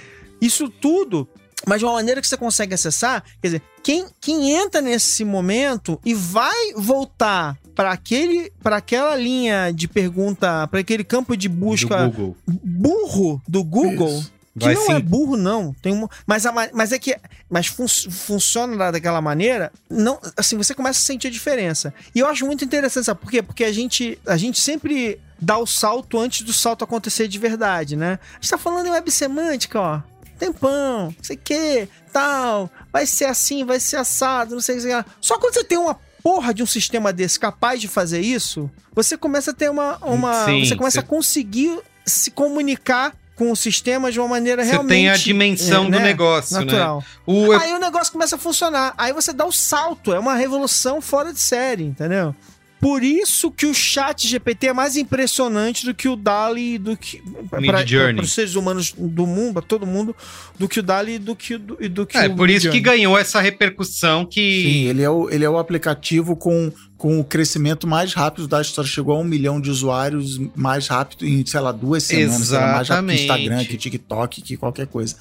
Mas assim, e não é nem um app no, na lojinha, né? É um Isso. site. Para mim, a grande, o grande desespero do Google é porque o Google tá numa rascada que ele mesmo se colocou. Que hoje, quem cria conteúdo online profissionalmente, não está escrevendo para nenhum de nós aqui, está escrevendo para o Google. Então, no Google, mesmo isso. exemplo que eu dei, se eu entrar no Google agora e perguntar quando cai o Carnaval 2023, as primeiras 20 páginas de resposta, se eu clicar, vai ser mais ou menos assim. O carnaval é uma das festas mais populares do Brasil, porque é o, sabe, ele vai fazer cinco parágrafos para agradar o Google e lá no fim ele vai dizer: "E aqui está o calendário completo de feriados no ano de 2023 Chatíssimo no Brasil". isso. Aí né? eu tenho que entrar lá achar o carnaval no meio, porque então o, o chat GPT assim, quando, mesmo que ele dê a informação errada, porque é isso, ele vai se aprimorar e ele vai saber quando é o carnaval, ele, se, ele vai se conectar com sistemas especializados, ele vai dar o jeito. Ele vira e fala, cara, é dia tal. Entendeu? Ele responde, eu, eu, eu tô programando, deu um erro, número não encontrado, eu co copio o erro, colo no chat GPT, ele fala, esse seu erro é esse aqui. Quer dizer é isso. assim que você vai consertar seu erro. Não tem, sabe? Não, vem aqui, as respostas Enrolação. mais votadas, sobe, e, desce, seguinte, que lá. Qual é o problema disso tudo? O chat GPT e o Google Bard e o, o que vier por aí, tá o famoso mamando nas tetas de quem criou o conteúdo. Porque, assim, uhum. o, o, criador de conteúdo, ele queria dizer que o, o, domingo de carnaval esse ano é dia 19 de fevereiro, fim, acabou, acabou o artigo. Para gerar os centavinhos lá, ele precisa escrever para uma enrolada, etc, etc. Tem número mínimo de caracteres, né? Isso. Né? Agora, nem essa informação ele vai receber mais, né? Nem, nem esse acesso. Mega cinco parágrafos para explicar o que é o carnaval, ele vai receber. Então, quem cria conteúdo para explicar as coisas e tal, começa a perder o incentivo de. Tá, eu, a pessoa nem chega aqui, a pessoa nem se matricula no meu curso, nem entra na minha universidade, nem compra o meu livro. O chat GPT vai lá, lê o livro, responde tudo. Então, assim, tem uma. Isso. Entre as milhares de coisas que vamos ver o que vem por aí, não dá para saber ainda, é quem vai ensinar o chat GPT e como essas pessoas vão ser recompensadas, que é a mesma discussão que está acontecendo no mundo da arte, que é assim, ah, legal, você usou a minha arte para treinar o seu algoritmo, eu não vou ganhar nada com isso, a Get Image está processando o Stable Diffusion porque ele estava gerando imagem com marca d'água do, do Get Images. Então, assim, do Get Images, que é, de, tem que resolver. Que é toda a discussão de direito autoral. Ah, eu queria perguntar para Ana, porque ela falou bem esse lance de, ah, você pode usar é, para se aprimorar, né, para ser um ponto de partida, e eu queria perguntar se não é um é, é, uma, até uma visão otimista do ser humano, Ana, de que as pessoas realmente vão utilizar para como um ponto de partida e vou partir daí para melhorar e tal, ou se elas simplesmente vão se viciar do jeito mais fácil. Pô, eu pergunto aqui, monta um plano para mim, eu dou copio e cola e vou é, é, um, um, trabalho meio super, vai tudo virar superficial. É que do jeito que, que ele faz o trabalho hoje, é, se você aprofundar, você consegue aprofundar a entrega, mas a entrega tem uma uhum. qualidade que é baixa. Tipo, Sim. assim, ela, ela é uma qualidade. É, é o lance que a gente falou. É um feijão com arroz honesto. Mas é o mínimo, é o mínimo. Mas é o mínimo. Sim. Então, assim, depende. Se um profissional fizer um trabalho, que eu pedi um planejamento, for um profissional júnior, e ele copiar e coloca o chat GPT me mandou, se ele fez ali um. estudou bem o prompt, ele aprofundou, ele não fizer nenhuma alteração, eu vou olhar aquilo e vou falar, em termos de tipo, de entender como você tá pensando, você tá pensando do jeito certo. Você organizou as informações do jeito certo. Mas, a gente tá falando medíocre. de criação, né? Tipo, a gente tá falando de uhum. criativo, de solução criativa. É, então, você, você, sim, você pode, qualquer um pode fazer isso, mas você, você vai. O que o, de fato, você chegar numa entrega de, de uma qualidade, depende que vai o satisfazer. Mile. É. Eu, eu acho que ainda precisa, você ainda precisa fazer esse aprofundamento Mas assim, isso não é longe de mim tirar o mérito do robozinho. É... do meu jeito, tem eu... gente que já, faz, já usava a Wikipedia para fazer trabalho de escola, sabe assim? É, então, ah, exatamente. Ah, Exatamente. Ah, e é, é isso que a Ana falou. Cabe a cada um se diferenciar. Assim, eu vou usar o Wikipedia é, e. Bicho, eu uso o Wikipedia pra escrever roteiro do Boa Noite Internet. Mas Exato. eu falo, cara, como é que é? Em que ano que aconteceu isso? Ah, beleza, ah, beleza. Sim. Eu vou, entendeu? Aí você vai ler a referência, aí você vai buscar a outra referência que tá dentro do, da, da lista de referência de fonte da Wikipedia, aí você vai ver um vídeo, tipo, as pessoas vão copiar é o que o Chris falou, as pessoas vão copiar e colar, mas aí o que elas vão entregar vai ser medíocre. O último episódio do Boa Internet do ano, que eu tô falando sobre fama, teve uma hora que eu tava travado, eu falei, tá, e aí, foda-se, pra onde eu vou? Eu falei, chat GPT, me indique autores que falam de fama. Aí ele, inclusive, ele indicou autores errados, tá? Ele indicou um, um ah, cara tá. que escreveu um, um autor e um livro, só que foi outro cara que escreveu o livro. Aí eu fui atrás dos dois. Eu falei, não, peraí, agora você me lembrou isso aqui. Aí, que a gente já falou. Aí eu fiz as conexões, me aprofundei. Falei, claro, tava travado aqui. Andy Warhol, não tinha nem pensado em Andy Warhol. Vou lá, vou. Então é isso. Eu podia ter, lá, escreva um roteiro de podcast sobre fama. Ia ser, enfim, aquilo lá, por, por melhor que ele fique. A graça, e aí vem conversa até filosofais e tal a graça que a gente busca no, no, no trabalho artístico é a conexão, o inesperado, a, a, inovação, a viradinha e tal. Agora, carregar o piano, sabe, é escreva o, um e-mail agradecendo a reunião que o cara fez comigo. Bicho, chat ah, sim. Escreve esse e-mail. Sim, o, sim. o, negócio que eu achei animal, o Bing vai ter o, o, o Edge, né? Junto com o, agora vai ter o chat GPT no Edge e no Bing. E aí tem um criador de posts emocionados do LinkedIn, que também é uma empresa da Microsoft, é tudo Microsoft. Então você abre uma é. barrinha do lado do Edge, fala assim: escreve um post do LinkedIn de tom coloquial e emocionado sobre meu novo emprego. Ele escreve, você copia e cola, cara. Assim, é, é, é, é o, é o Ghostwriter. Cara, mas né? já era. Já era isso mesmo. Já, já era, era um assessoria. Fazendo, era um ser humano reunindo e, clichê é. Agora isso, é uma máquina perfeito. Peraí, peraí. A Ana falou, isso que o Ale falou é importante, junta com outra palavrinha que a Ana falou agora há pouco, que é a verdade, para mim, a verdadeira virada, que é escala. É escala. Eu faço, eu gero em segundos, aí depende se está lotado, se não tá, mas assim, eu gero em segundos um plano de conteúdo, um plano de logística, um post. É, é ótimo. Não, mas aí você pega e trabalha em cima daquilo para deixar ele melhor. Mas a lógica, isso. a estrutura, mas, gera em segundos. Isso. Mas eu consigo Outra coisa que o Ale falou no meio, eu vou. E aí foi um, um exemplo que eu dei, eu fiz uma newsletter inteira sobre. Porque o, o BuzzFeed anunciou que vai usar ferramentas da OpenAI para ah, gerar isso. conteúdo e as ações subiram três vezes. Disparado. E aí eu fiz uma viagem. Tá bom, o que eu faria se eu tivesse lá? Eu já fui head de conteúdo do BuzzFeed, o que eu faz, faria se eu ainda estivesse lá? E é criticar. E uma das coisas é assim, eu vou pedir pro, pro ChatGPT me dar ideias de listas para fazer. Aí eu vou, isso que a gente falou, ah, isso aqui, essa lista não faz sentido, vou dar uma melhora, vou fazer isso aqui. Beleza, eu vou fazer lista. Aí eu fiz lá uma lista. 50 lugares para visitar antes de morrer. Aí eu peço para ele fazer a lista para mim. Torre Eiffel, Grande Muralha da China, não sei o que. Aí eu vou lá e escrevo os tantos itens.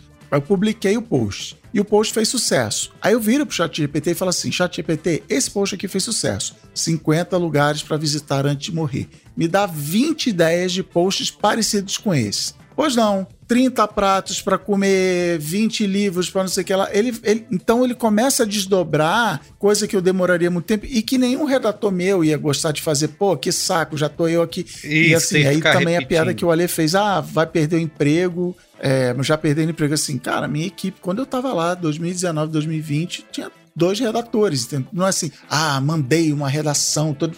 mandei antes do GPT, que a conta não fecha, Sim. porque é o centavinho da internet, é o patrocínio que. Enfim, já é uma conta que não, não fecha. Compensa. Então, nessa hora da escala, a brincadeira que eu faço assim: ah, eu, eu preciso escolher qual texto, a, a expressão que a Bia adora, copyzinho. preciso do copyzinho para minha propaganda aqui do meu anúncio no Instagram.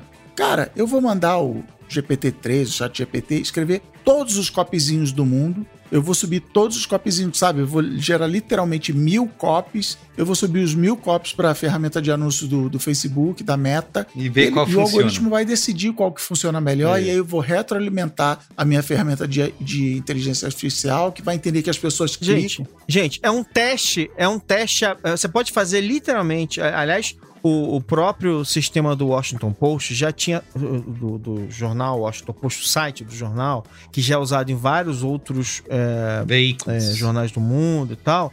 Esse sistema, por exemplo, ele já tinha uma série de, de ferramentas, por exemplo, de testagem, em que você já fazia tipo três ou quatro chamadas. Sim. E aí ia testando, vendo qual chamada funciona melhor. Agora, imagina que você não precisa nem mais escrever as três ou quatro chamadas, amigo. Você basicamente entrega, fecha um texto tal. Esse é o primeiro nível. E manda ele gerar título. Aí ele gera 30, 40, 50 títulos, vai testando, testando, testando, testando e vendo rapidamente qual que funciona melhor. Mas pior ainda, né? Porque uma coisa que eu lembro, assim, tipo, estamos em 22, 23. Eu lembro de 2000 e... Bom, não precisa dizer nada. 2016 foi a Olimpíada aqui, né? Aqui no Rio. Foi quando o Washington Post e o New York Times começaram a, a usar intensivamente sistemas de inteligência artificial para cobrir as Olimpíadas e usar menos jornalistas e tal. Na época tinha que fazer um monte de. É, de, era uma coisa que não era para todo coisa mundo. mega né? chata, porque era um monte de, era um monte de, de, de gabaritos e tal. Não sei o quê. Você não precisa mais desses gabaritos. Entendeu? Falando? Você não precisa mais dos gabaritos. Tá fácil. Agora ele consegue pegar e dar os resultados e fazer um texto, não sei o quê.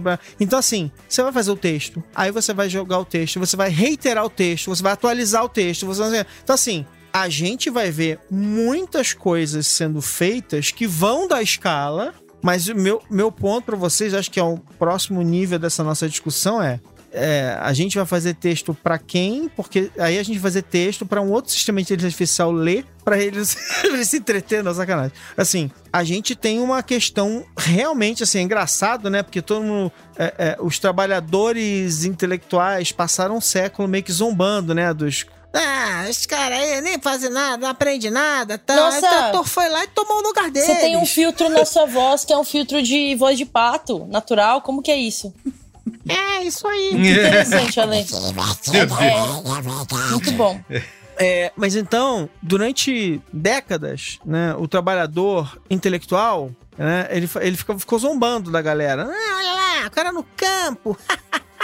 olha aqui, minha máquina tira tudo e colhe, não sei o que, ela e corta e semeia. E agora e o intelectual tá passando pelo mesmo. Exatamente. É, isso que eu queria. Porque assim, eu. eu já, a gente já fez bastante isso aqui no Braincast e era sempre para mim o jeito como é, a gente discutia essas coisas, né? Essa visão de futuro e da mudança da inteligência artificial. Que era sempre chegar. Sempre tinha um ponto que é, mas tal coisa nunca vai ser substituída. Isso aqui vai, vai ajudar ali, vai ajudar é. não sei o que, vai melhorar seu trabalho, mas isso nunca vai mudar. Isso nunca. Ah, e eu tava consumindo um monte de coisa sobre o chat GPT nos últimos dias, li texto, ouvi outros podcasts. Não, mas e sempre tem alguém que chega, mas isso, isso nunca vai ser substituído. A, a sua. O, o calor humano, o abraço humano. O espírito humano, o espírito jamais, humano será, jamais será substituído. E eu, e eu sempre usava isso, não. É, gente, sempre vai sobrar uma pontinha de ser humano, então a gente. É importante. Agora eu já não tenho mais essa certeza e tem me irritado.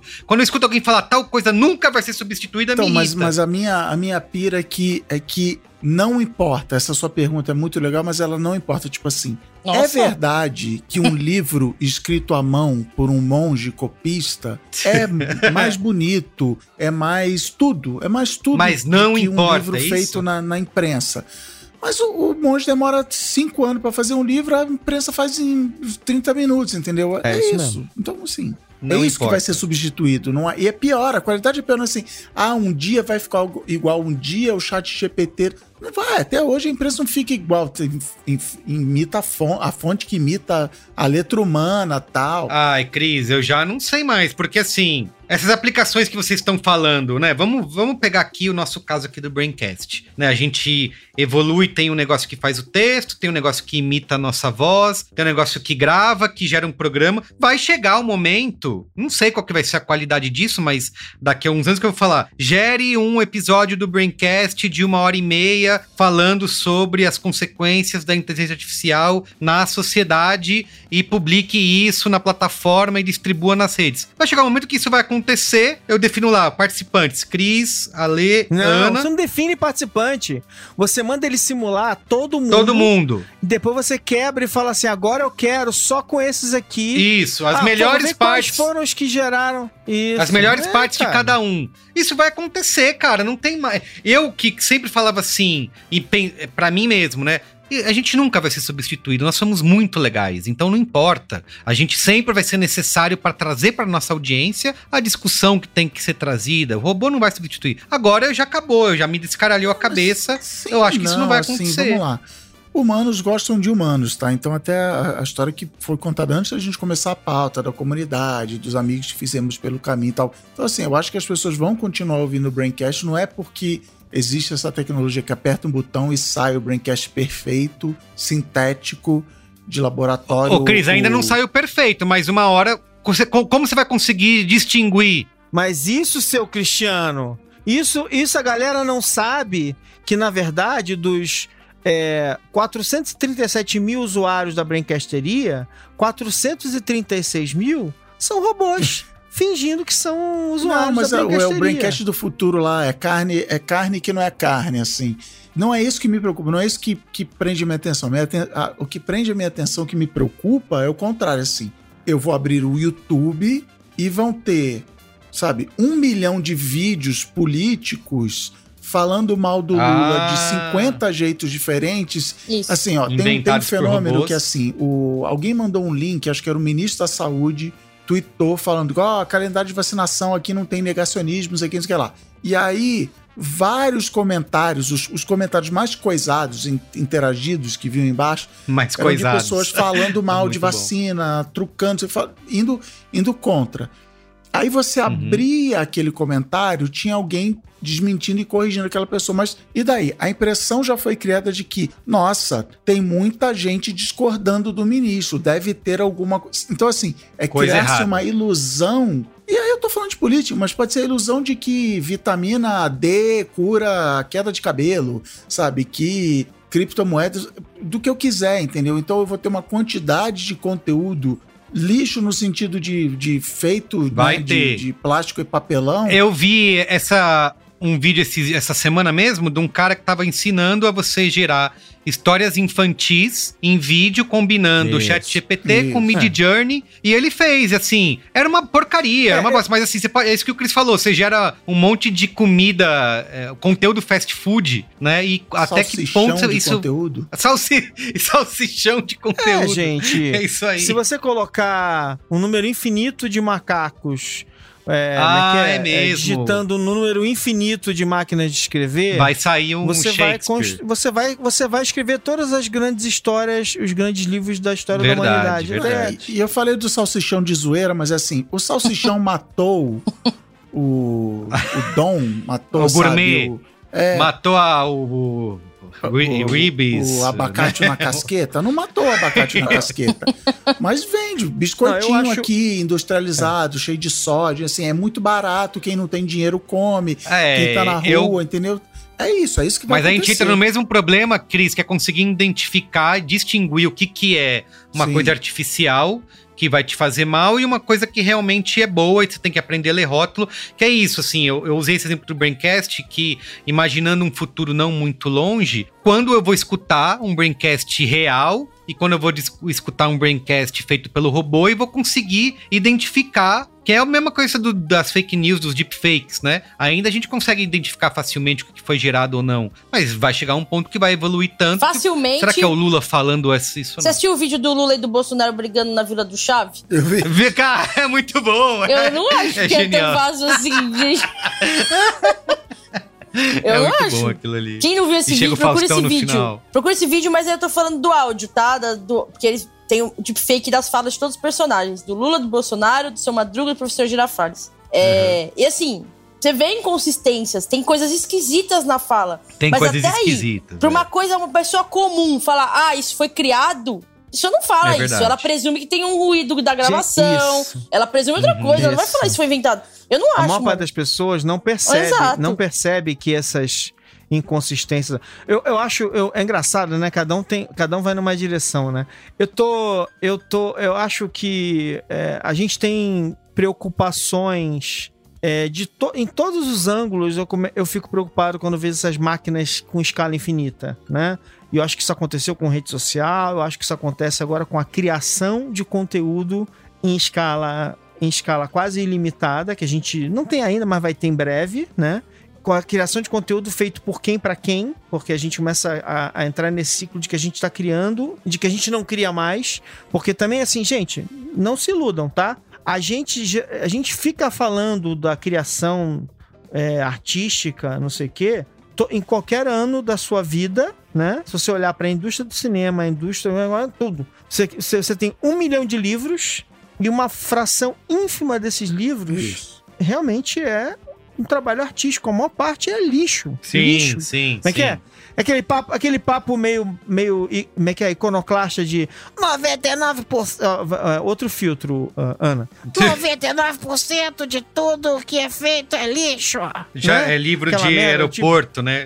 Literatura de é, aeroporto. Então, assim, tipo, a maior parte das coisas que se faz na indústria cultural, não é por acaso que é indústria, é, des é lixo. É descartável. É lixo de algum tipo. Ou é medíocre, é, é descartável. E os outros 1% pagam mal, e aí só 1% do 1% que ganha bem, olha lá. É.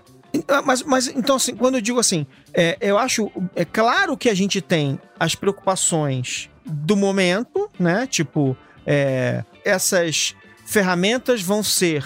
Como é que é? é, é transformadas em armas, né? de alguma maneira, a gente vai ter porrada de tudo quanto é lado. Aí é, alguém vai. Aí é, é, o que eu acho mais bizarro não é isso. Eu acho mais bizarro é.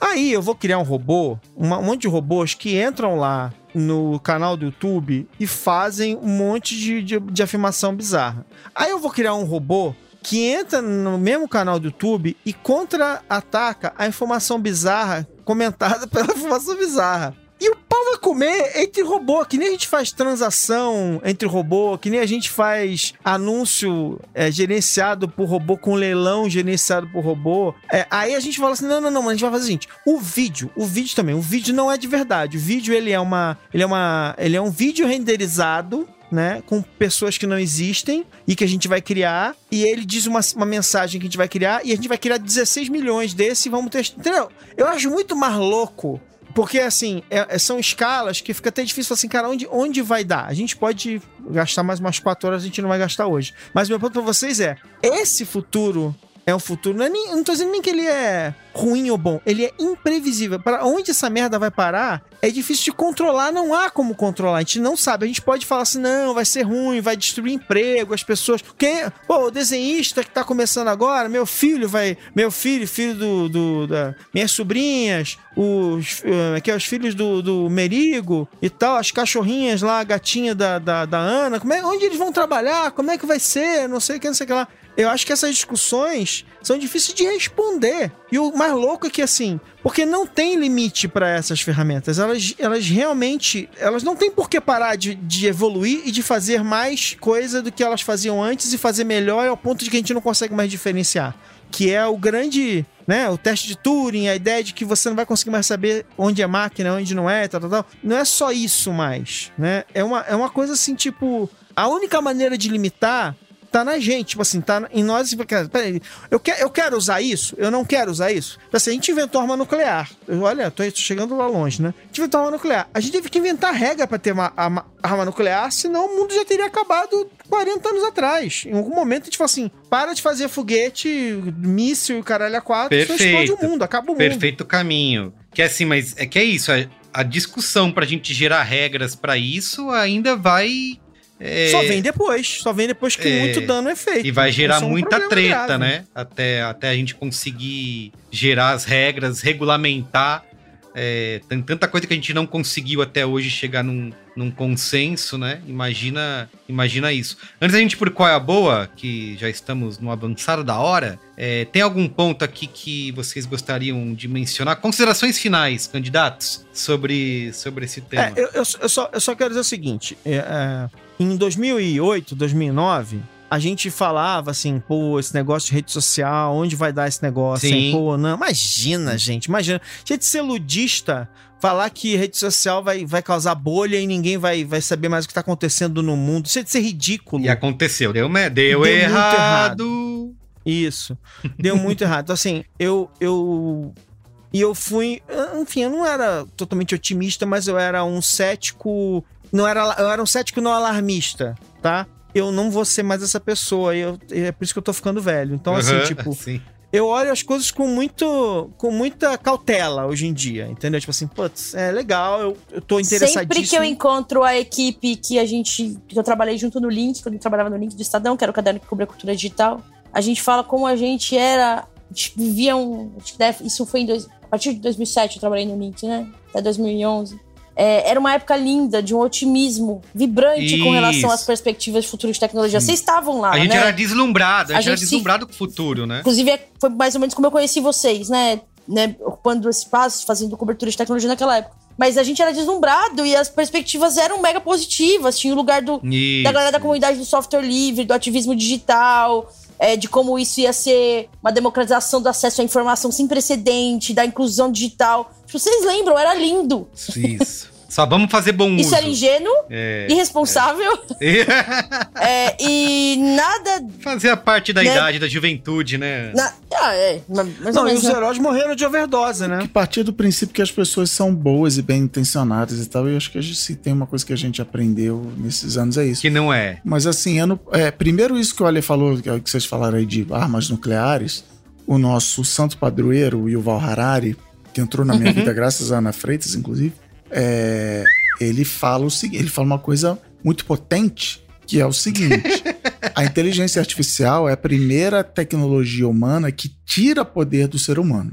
Até a bomba atômica, que mata milhões, é uma coisa horrível tal, é Ela preciso um humano para apertar o botão ou para dar ordem de apertar o botão. Há uma decisão humana sendo tomada. E tanto que tem vários né, episódios da história do cara receber a ordem de apertar o botão, ele falou que não, e realmente o palpite não. dele estava certo, era, era falso o alarme e tal. Porque o problema da inteligência artificial é que ele é uma caixa preta. Nem eu, nem o CEO da OpenAI, nem ninguém sabe o que está acontecendo quando eu jogo um prompt no chat GPT. É meio como a mente humana. Ó, conexões são feitas, né? Caminhos são escolhidos estatisticamente, feedback positivo, feedback negativo. Ô, Cris, eu sou muito velho, porque eu, eu penso, tipo, eu tô escrevendo, tem alguém olhando o que eu tô fazendo, sabe? Tem alguém acompanhando. Apitou lá na salinha lá do, do da OpenAI que eu tô fazendo essa busca. Então, Continue. assim, a gente supõe, a gente tem uma ideia, assim, existe um projeto, existe um código-fonte, mas assim, na hora que eu faço um, um algoritmo de análise,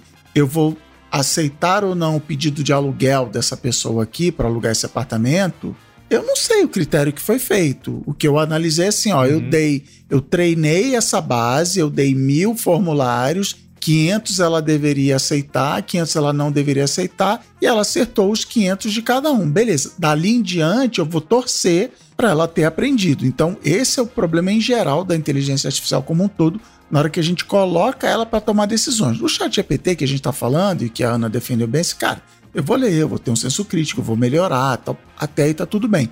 Mas é preciso ter toda uma discussão técnica. Semana que vem aqui no Braincast, que é isso? São os viés, os preconceitos, né? É, ele assume coisa e aí o que você tem hoje em todas essas plataformas é que elas são mega cautelosas, elas, elas falam, ah, ó, então eu tava no, no Mid Journey, eu jogo um joguinho, já dei qual é a boa aqui, um joguinho de zumbi, que é pixel art, eu gosto de pegar a descrição dos monstros e jogar no Mid Journey para ele fazer uma imagem. Eu, uhum. eu tive minha conta suspensa esse fim de semana que eu usei palavra cadáver, é, sabe? Caramba. Flash, não sei o que. Oh, essas palavras são proibidas, então vou, vou, ele me botou no, de castigo lá, cinco minutos de castigo.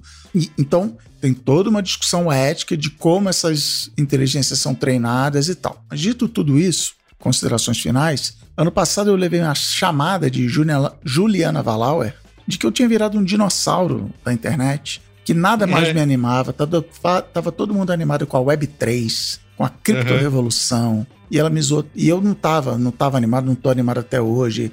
Ela me zoou que o Clubhouse, quando apareceu, eu não corri atrás pra é, entrar. A gente ficou zoando. Ela falou assim, ah, aí eu, pá, Ju, mas que é um saco aí, o Clubhouse não deu em nada.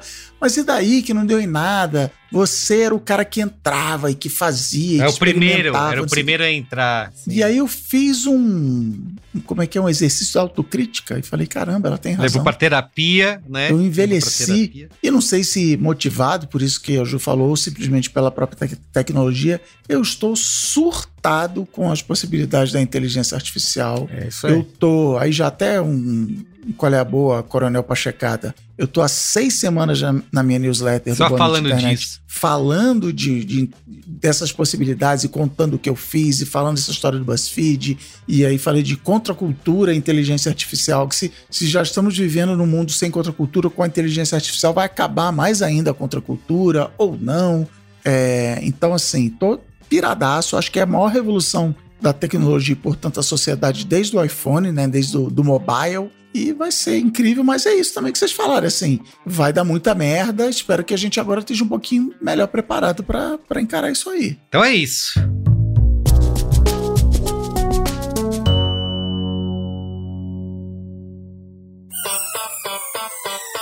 Olha só, como ouvinte do Braincast, você provavelmente já percebeu, né? Aqui no B9 a gente adora uma conversa. Mais do que uma paixão, elas viraram o nosso negócio. O B9 já produziu milhares de episódios que contam histórias, expandem horizontes e criam conexões autênticas com a audiência. Seja através de conteúdos originais em podcast ou em projetos multiplataformas, o B9 também coloca marcas e empresas dentro dessas rodas de conversa. Sempre buscando diferentes pontos de vista e com ideias que nos tiram do raso. Quer um exemplo? Em associação com Overloader, a gente contou a história recente do Brasil a partir dos games. Foram 12 episódios em que o Rick Sampaio narrou a chegada dos computadores e os seus jogos eletrônicos nos lares dos brasileiros a partir dos anos 80, dando início naquilo que a gente conhece como a economia criativa digital de hoje. Sente aí um gostinho. Que o Brasil é um dos países que mais consome tecnologia, games, internet em todo o mundo, você já deve saber. Só que, como toda história, isso teve um começo. Um dia me liga lá o chefe do Denatran dizendo que eu estava incitando ao crime por causa desse jogo. Foi todo mundo pra delegacia, fechou stand, escambau. Primeiro contato. A história que nunca foi contada sobre os computadores e videogames no Brasil.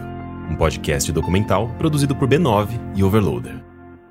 Então é isso. Para maratonar essa temporada e saber mais sobre o primeiro contato, acesse o site primeirocontato.b9.com.br ou procure por primeiro contato na sua plataforma de áudio digital preferida, tá? E para conhecer tudo que o B9 pode fazer pela sua marca, acesse o site b9.company. Se preferir, manda um e-mail para negócios@b9.com.br que a gente troca uma ideia, tá? Conte com o B9 para transformar a sua marca em conteúdo e em conversas que saem do raso. Vamos pro qual é a boa? Qual é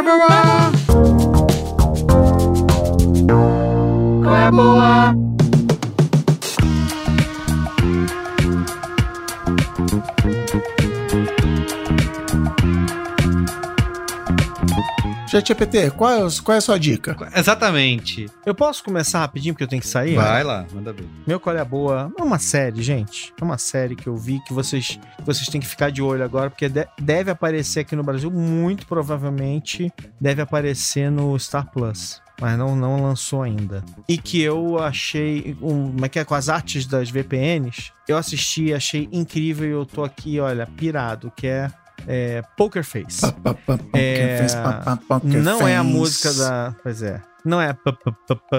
é, não é a música da, da Lady Gaga nem nada. É o seguinte: é uma série, tá? Também não é um filme que saiu ruim ano passado e tal. É uma série, tá? Adivinha de quem? Do Ryan Johnson. Se você assistiu. É, como é que é? Glass Onion, que tava no Netflix e tal, do Ryan Johnson e tal. No início, o Benoit, é, o nosso detetive principal lá, o protagonista da- do filme, ele tá conversando com é, outras pessoas por Zoom. Com a mulher do Murder She Wrote, tá conversando com, com atores e de, de personagens icônicos que, são, que eram detetives. E é uma piada ali. Um deles é a Natasha Lyonne, que é a personagem dessa série Poker Face. Ele já tava meio que fazendo, já tava meio que fazendo um merchan da série dele ali. É, Poker Face é o seguinte, é uma personagem que é a Natasha Lyonne, que é do, do como é que é do Boneca Russa, série legal que passou no Netflix e tal, teve duas temporadas e tal. A Natasha Lyonne ressurge agora e ela é o seguinte, ela é uma, uma, uma mulher, a Charlie, que tem um superpoder, digamos assim. Ela fala que não é místico, não é nada assim, ela simplesmente sempre sabe se você tá mentindo. É só isso. Se você mentir na frente dela, ela sabe que é, que é, que é mentira e acabou. É, a primeira maneira que ela usa essa habilidade é pra jogar poker. E aí dá merda. E ela acaba e ela acaba num cassino lá em Las Vegas, ferrada e tal, não sei o quê. E vai acontecer uma série de coisas na série que vai colocar ela na estrada. E essencialmente a série, que tem 10 episódios, vira um caso da semana, em que ela chega num lugar, acontece um crime, você vê o crime primeiro, tipo Columbo, uma série antiga que você só vai encontrar por aí também nos, nos streamings da vida. Então, assim, o caso começa assim: começa. Você vê um crime no início da, do, do episódio se, é, é, ser cometido. E aí depois ela entra na história e ela vai meio que uma detetive amadora, né? Ela vai desvendar o crime, só que usando a determinação dela, que é mega bem-humorada, e a capacidade dela de sempre saber quando você tá mentindo para ela e acabou. E ela sempre fala bullshit, né? Tipo, ah, fala sério e tal. Cara, é simples assim, é mega charmoso, é um filme de. É uma série de mistério mega bem-humorada, engraçada, que olha. É uma das melhores, das melhores coisas é, desse ano já fácil. Estamos apenas em janeiro, hein? É, Last of Us e Poker Face. Caramba. Muito bom. Muito bem. Então, ó, fiquem atentos e vão atrás. Perfeito. Quem tem VPN já vai atrás aí que vocês vão achar. Então é isso. Eu, antes de passar pra Ana, queria dizer que eu perguntei aqui pro chat GPT Perguntei qual é a boa, ele só falou: Olá, como posso ajudá-lo? Aí eu falei: Poderia dar uma dica é, cultural para os ouvintes do Braincast? Aí ele respondeu: Claro, aqui está uma dica cultural. Assista o documentário O Dilema das Redes na Netflix. Olha aí. e aí ele traz, ele explora as consequências sociais e políticas das Mas redes sociais. Mas ele falou que se o produto é de graça, você é o produto? É isso, você é o produto.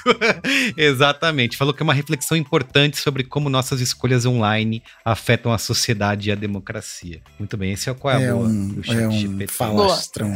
Ana Freitas, por favor, traga aí. Nossa, eu tô num. Qual é a boa? Eu tô num mês muito difícil, então eu tive pouca oportunidade de consumir entretenimento e os momentos que eu consumi entretenimento foram. Eu assisti Last of Us. Eu não vou indicar Last of Us aqui. Alguém tem que fazer Você não isso. quer ser o Chat GPT, né? Assiste aí, meu. É bom, bom Last of Us. É legal, vale a pena. É, eu fiz uma aquisição de joguinhos. Joguei joguinhos no, em dezembro, bastante. E nas minhas férias também, no mês de janeiro, antes do caos que estava na minha vida. É, e aí eu comprei um joguinho que eu amei muito esse joguinho. É, esse joguinho se chama Stray. Ah, o Gato é, Simulator. É, o Gato Isso, Simulator. é um Gato Simulator. No Stray você é um gatinho. E é um jogo com uma jogabilidade bem simples, assim, são elementos bem básicos, o que é para mim muito importante, porque eu não sou uma super gamer que tem um domínio extremo dos milhares de botões. É, e tem uma interação bem legal com o negócio do, do, do som que sai direto do controle, do, do Play 5 também.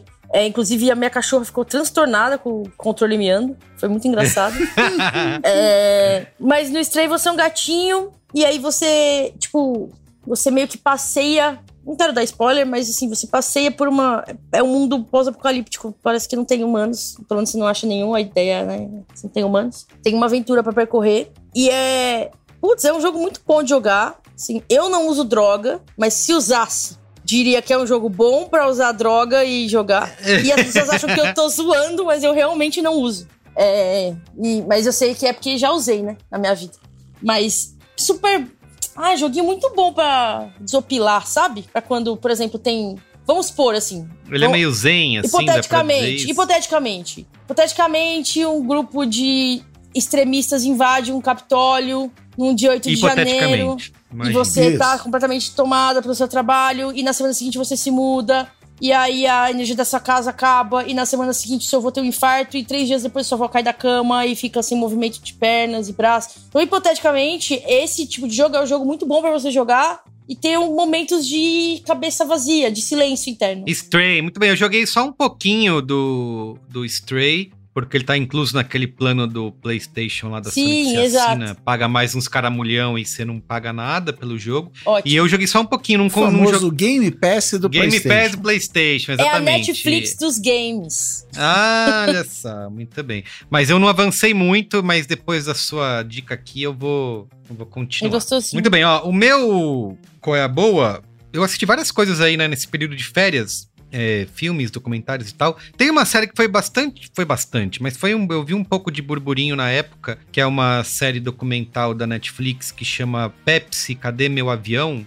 Pepsi Where's My Jet. É, não sei se foi qual é a boa aqui, eu não lembro de ter sido. Assim, é, ela é particularmente. São quatro episódios dirigidos pelo Andrew Ramsey. Ela conta a história do é, de um cara, de uma promoção que a Pepsi fez nos anos 90, é, em que tinha um comercial que prometia que se você juntasse X pontos, cada X pontos você podia trocar por um boné, por uma camiseta, por assisti, um videogame.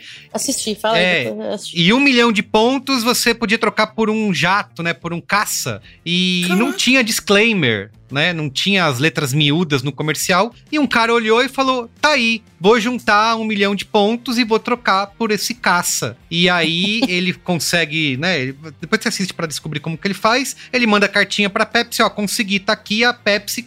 E agora? O que, que a gente faz? O cara quer o caça de verdade. E aí vai ter toda a briga jurídica para eles demonstrarem que, olha, não, tá, não, era, não era bem assim. E assim, eu acho que é um documentário importante para quem trabalha. Não é um caça, assim, caça. Isso, não é um caça. E aí eles vão tentar fazer várias maneiras de tentar ludibriar o cara depois. O, o cara vai entrar nessa, nessa briga para receber esse caça. Vão descobrir que a Pepsi tinha outras promoções problemáticas por aí. Eu acho que é um documentário legal e importante para quem trabalha na área de comunicação e marketing, né? Como muitos dos ouvintes aqui do Braincast. Porém, cara, eu fiquei fascinado na maneira como eles contam essa história, é, assim, é muito porque bom. O roteiro é muito não é muito bom. bom é muito bom. Exato. É diferente. Eu fiquei, de... eu... Poderia ser bem chato esse documentário. Poderia, cara. Ele poderia eu ficava ser bem assim, chato. meu. Ele não é. Ele se é fosse eu, se fosse eu que acordasse de manhã e falar assim, cara, eu vou contar a história dessa promoção que rolou da Pepsi. Cara, eu você poderia imaginar muitas maneiras de fala contar. se fosse eu, fala se fosse o chat GPT. Se fosse o chat GPT,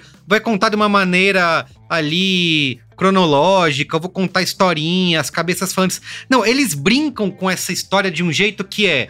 Muitas críticas que eu li falavam, ah, é muito longo, não precisava de quatro episódios. Realmente, não precisava. Eles dão uma enchida de linguiça, mas é muito legal, cara, é muito divertido. É muito divertido. E eu fiquei pensando, né? se você vai contar essa história, e se você pode ser divertido e legal e brincar com as pessoas para contar, por que não fazer? Senão eu vou ler o, o artigo na Wikipedia, né? Total, Senão total. eu pergunto pro ChatGPT, ChatGPT, me conta aí a história do, do caça, da promoção da Pepsi. Eu faço isso. Já que eu vou dedicar o meu tempo para um entretenimento, cara, que seja dessa maneira. Eu achei muito legal. Fala é mais bom. aí. Ana. Os personagens são muito bons, né? Mas eu acho que é o mérito deles É. também conseguir explorar os personagens pra mostrar quanto eles são bons. Isso, saca? isso. É, Exatamente. Eu achei muito, muito bom, muito, muito bem Pra bolado. mim, é um, é uma, um exemplo lindo de você usar o que a gente sempre fala da buzzword aqui, do storytelling, né? Os caras conseguem fazer essa brincadeira de contar essa história com os recursos é, audiovisuais ali, de trilha sonora também,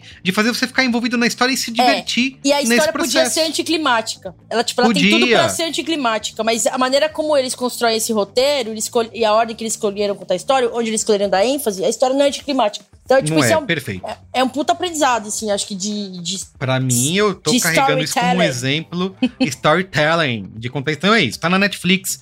Pepsi, Cadê Meu Avião? São quatro episódios. Achei divertidíssimo. Assista. boa. Cris, Cris Boa. Dicas. Então vamos lá, só reforçando a Coronel Pachecada. Passa no meu Instagram, arroba Cris Dias. Tem vários postzinhos agora que eu tô falando lá sobre tudo isso aqui que a gente falou, inteligência artificial e tal. E lá eu E link LinkedIn, para... né? e Siga, de siga LinkedIn, Cris post no emocionado de LinkedIn.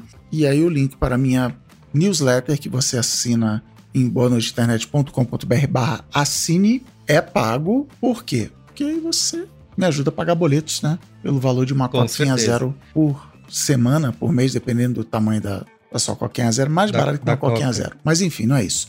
Eu, eu, a Ana falou, não vou falar de Last of Us, meu colega boa, de certa maneira é, de- é a série da HBO, The Last of Us, que tá todo mundo vendo, tá, tá todo mundo falando, dispensa apresentações e dispensa colesa boas, mas eu, além de ser uma série muito boa, The Last of Us me dá a oportunidade de dar um colé boa aqui, que está no meu caderninho de colé boa há literalmente anos, que é um jogo que também está na, na Netflix dos games, no Game Pass do, do PlayStation, que é Days Gone, Os Dias que Se Foram, que é um jogo de apocalipse zumbi, que, é, que era um jogo que estava sendo mega esperado para PS4 e tal, mas foi meio que um fracasso de lançamento, parece que saiu junto de outros jogos que estavam sendo aguardados. Foi um fracasso, não teve parte 2. O criador do jogo fica pistolando no Twitter, dizendo que a culpa é nossa do jogo, não sei o quê, porque a galera não comprou no preço cheio. Enfim, é um jogo legal, é um jogo de zumbi de mundo aberto, de famoso jogo de mundinho, ao contrário de Last of Us. Você tem o mapa, o mapa vai abrindo, você vai desbloqueando coisa e você pega coisinha para construir outra coisinha, você dá upgrade na sua moto. Você é um motoqueiro, você é um vagabundo da estrada. E é engraçado porque é o mesmo ator que fez o Star Killer do como é que é, do Force Unleashed. Então, você conhece esse cara ah, de é? algum lugar? E é o. No, na dele. versão dublada, a voz do amigo dele lá, que eu esqueci o nome, é do Sim. Titio Marco Antônio. Titio Marco Antônio, joga dublado, eu joguei dublado.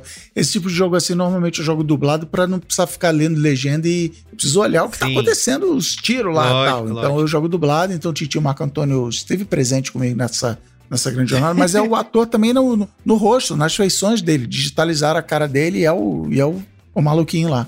E assim, não é a história de The Last of Us incrível, magistral, fazer chorar, virar o jogo da minha vida, não é nada disso. Mas também não é uma história ruim, é uma história que, inclusive, por, pelos caras serem vagabundos da estrada, fala de masculinidade frágil, né? Fala de relacionamento entre amigos, de broderagem, e do relacionamento do cara com, com a esposa perdida. Mas é uma grande aventura, é um jogo divertidíssimo, é um jogo que eu perdi muitas horas, mas é um jogo também que está numa categoria que vários outros grandes jogos têm na minha vida, que é eu joguei, joguei, joguei, aí eu larguei, fiquei um tempão sem, sem jogar, voltei e voltei agora na virada Depois do ano, dei aquele último gás e show e, e bonito, quase platinei, também é uma platina razoavelmente fácil. E, é um, e para mim, o que é melhor do que, que The Last of Us é que é isso, é mundo aberto. Então posso ficar andando pelo mapa, posso ficar explorando, andando e. E já esteve grátis, né? O Days Gone no, naqueles jogos do mês, né? Sim, do, é, é então. Era... Eu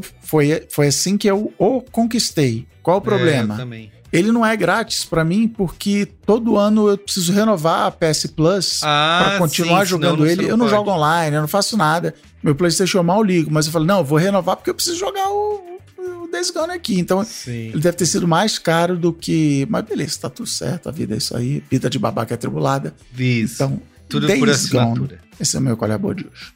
Depois de cinco Muito anos bem. aqui na minha lista. Perfeito. Então, Momento Faustão? Momento Faustão. Momento Faustão. Eu momento tenho Faustão. Momento Faustão. Aê, olha só. Muito o Momento bem. Faustão de hoje tá acumulado e ele tem um caráter especial pra, pra uma das pessoas. Hum, é... Nossa, selecionado. Primeiro, o Momento Faustão, eu quero mandar pra Jane e pra Fernanda, que são minhas vizinhas aqui do prédio, ouvintes, que me acolheram na semana que eu fiquei sem energia elétrica. Muito bem. Olha é, só. São grandes pessoas, fui na casa delas, não as vi depois disso, preciso fazer um follow, mas fui na casa delas, a gente pediu comida, conversamos, assistimos o bebê, foi muito legal. É, ofereceram a máquina de lavar para usar, ofereceram a geladeira para usar, foi assim, foram show. É, o outro momento Faustão vai pra Cris Bombonato. A Cris Bombonato é outra vizinha minha que mora aqui perto, não no prédio, me encontrou quando eu tava passando com a cachorro no dia que eu mudei e que fez uma efusiva saudação que me fez até pensar Super que eu a conhecia fã. e não lembrava. Cris era brinquesteria gourmet e muito simpática. E eu já encontrei ela outra vez de novo na Pets, que a gente é vizinha mesmo. Olha então, só, tá vendo? Um beijo pra ela. O ouvinte do Braincast é tudo legal, cara. É e outro beijo pra minha amiga Natália Patente, que, devido ao clima de carnaval, pediu pra que eu mandasse pra ela um beijo na boca. É, Natália aqui é hétero, mas é isso que acontece no carnaval. Claro. É isso que você causa nas então, pessoas. Então, esse, esse foi o momento de Faustão. Muito bem.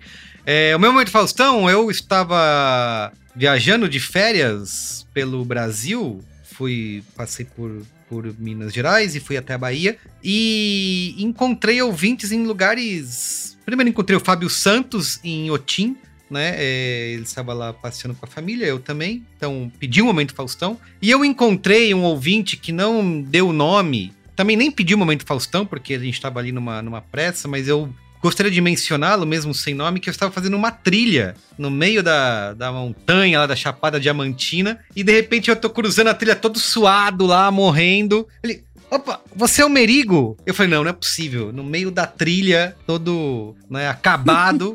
e aí a gente trocou algumas palavras ali no meio, uh, tentando recuperar o fôlego. É, e fico, apesar de não ter o nome, não ter pedido uma informação, fico feliz, assim, tipo, cara, o alcance do Braincast né? Às vezes a gente não dá valor não enxerga no, na letra fria da lei e das métricas, mas é impressionante você poder viajar e encontrar ouvintes, pessoas que te reconhecem. A gente que mal faz vídeo, né? Só faz Sim. voz. Ana, por exemplo, muda de casa, tem vizinhos legais que cedem a geladeira. Sim. Então. É maravilhoso. Esses momentos de. Como é, a que comunidade, é? A comunidade. É a comunidade, esperança é renovada. é muito da hora. O meu momento Faustão tem uma história interessante que não tem nada a ver com a pessoa. Semana passada fomos gravar presencialzinho, né? E aí eu falei, caraca, qual é a boa? Tem qual é a boa e tal. E eu guardo tanto meu qual é a boa quanto meu momento Faustão no aplicativo Evernote, que eu uso já há muitos anos. E Ainda, uso como o, o checkbox, né? Na hora que eu falo qual é a boa, na hora que eu falo a pessoa, dou aquele checkzinho. Hum. E aí eu abri a home do meu, do meu Evernote e tinha uma nota assim: Minhas tarefas. Primeiro checkbox, manteiga. Segundo checkbox, Bruno Mocazel. E aí eu Nossa. fiquei tentando entender por que eu precisava comprar o Bruno Moca no supermercado eu entendi que o Evernote junta, ele entende todas as coisas que são checkbox agora como uma tarefa que precisa ser tarefa. cumprida. Então, é isso. Bruno Mocazel, a gente foi almoçar outro dia, da Branquesteria Gourmet, nome, Olha nome só. Conto Mais, nome presente lá, e almocinho show. Então, pedi um momento, Faustão, aqui está, que a regra é clara. Perfeito. Muito bem, então é isso, gente. Mais uma vez, incrível é conversar isso. com vocês. E revelando agora quem de nós era o robô. Ana Freitas, conta aí, revele. Isso. É verdade. ah, e o robô é. Né? Era Alexandre. Ah, exato. É, vozes, né? tem até deepfake da voz. Muito bem. Gente, obrigado. Valeu. Um beijo. Até semana que vem. Tchau. Tchau, galera. Beijo.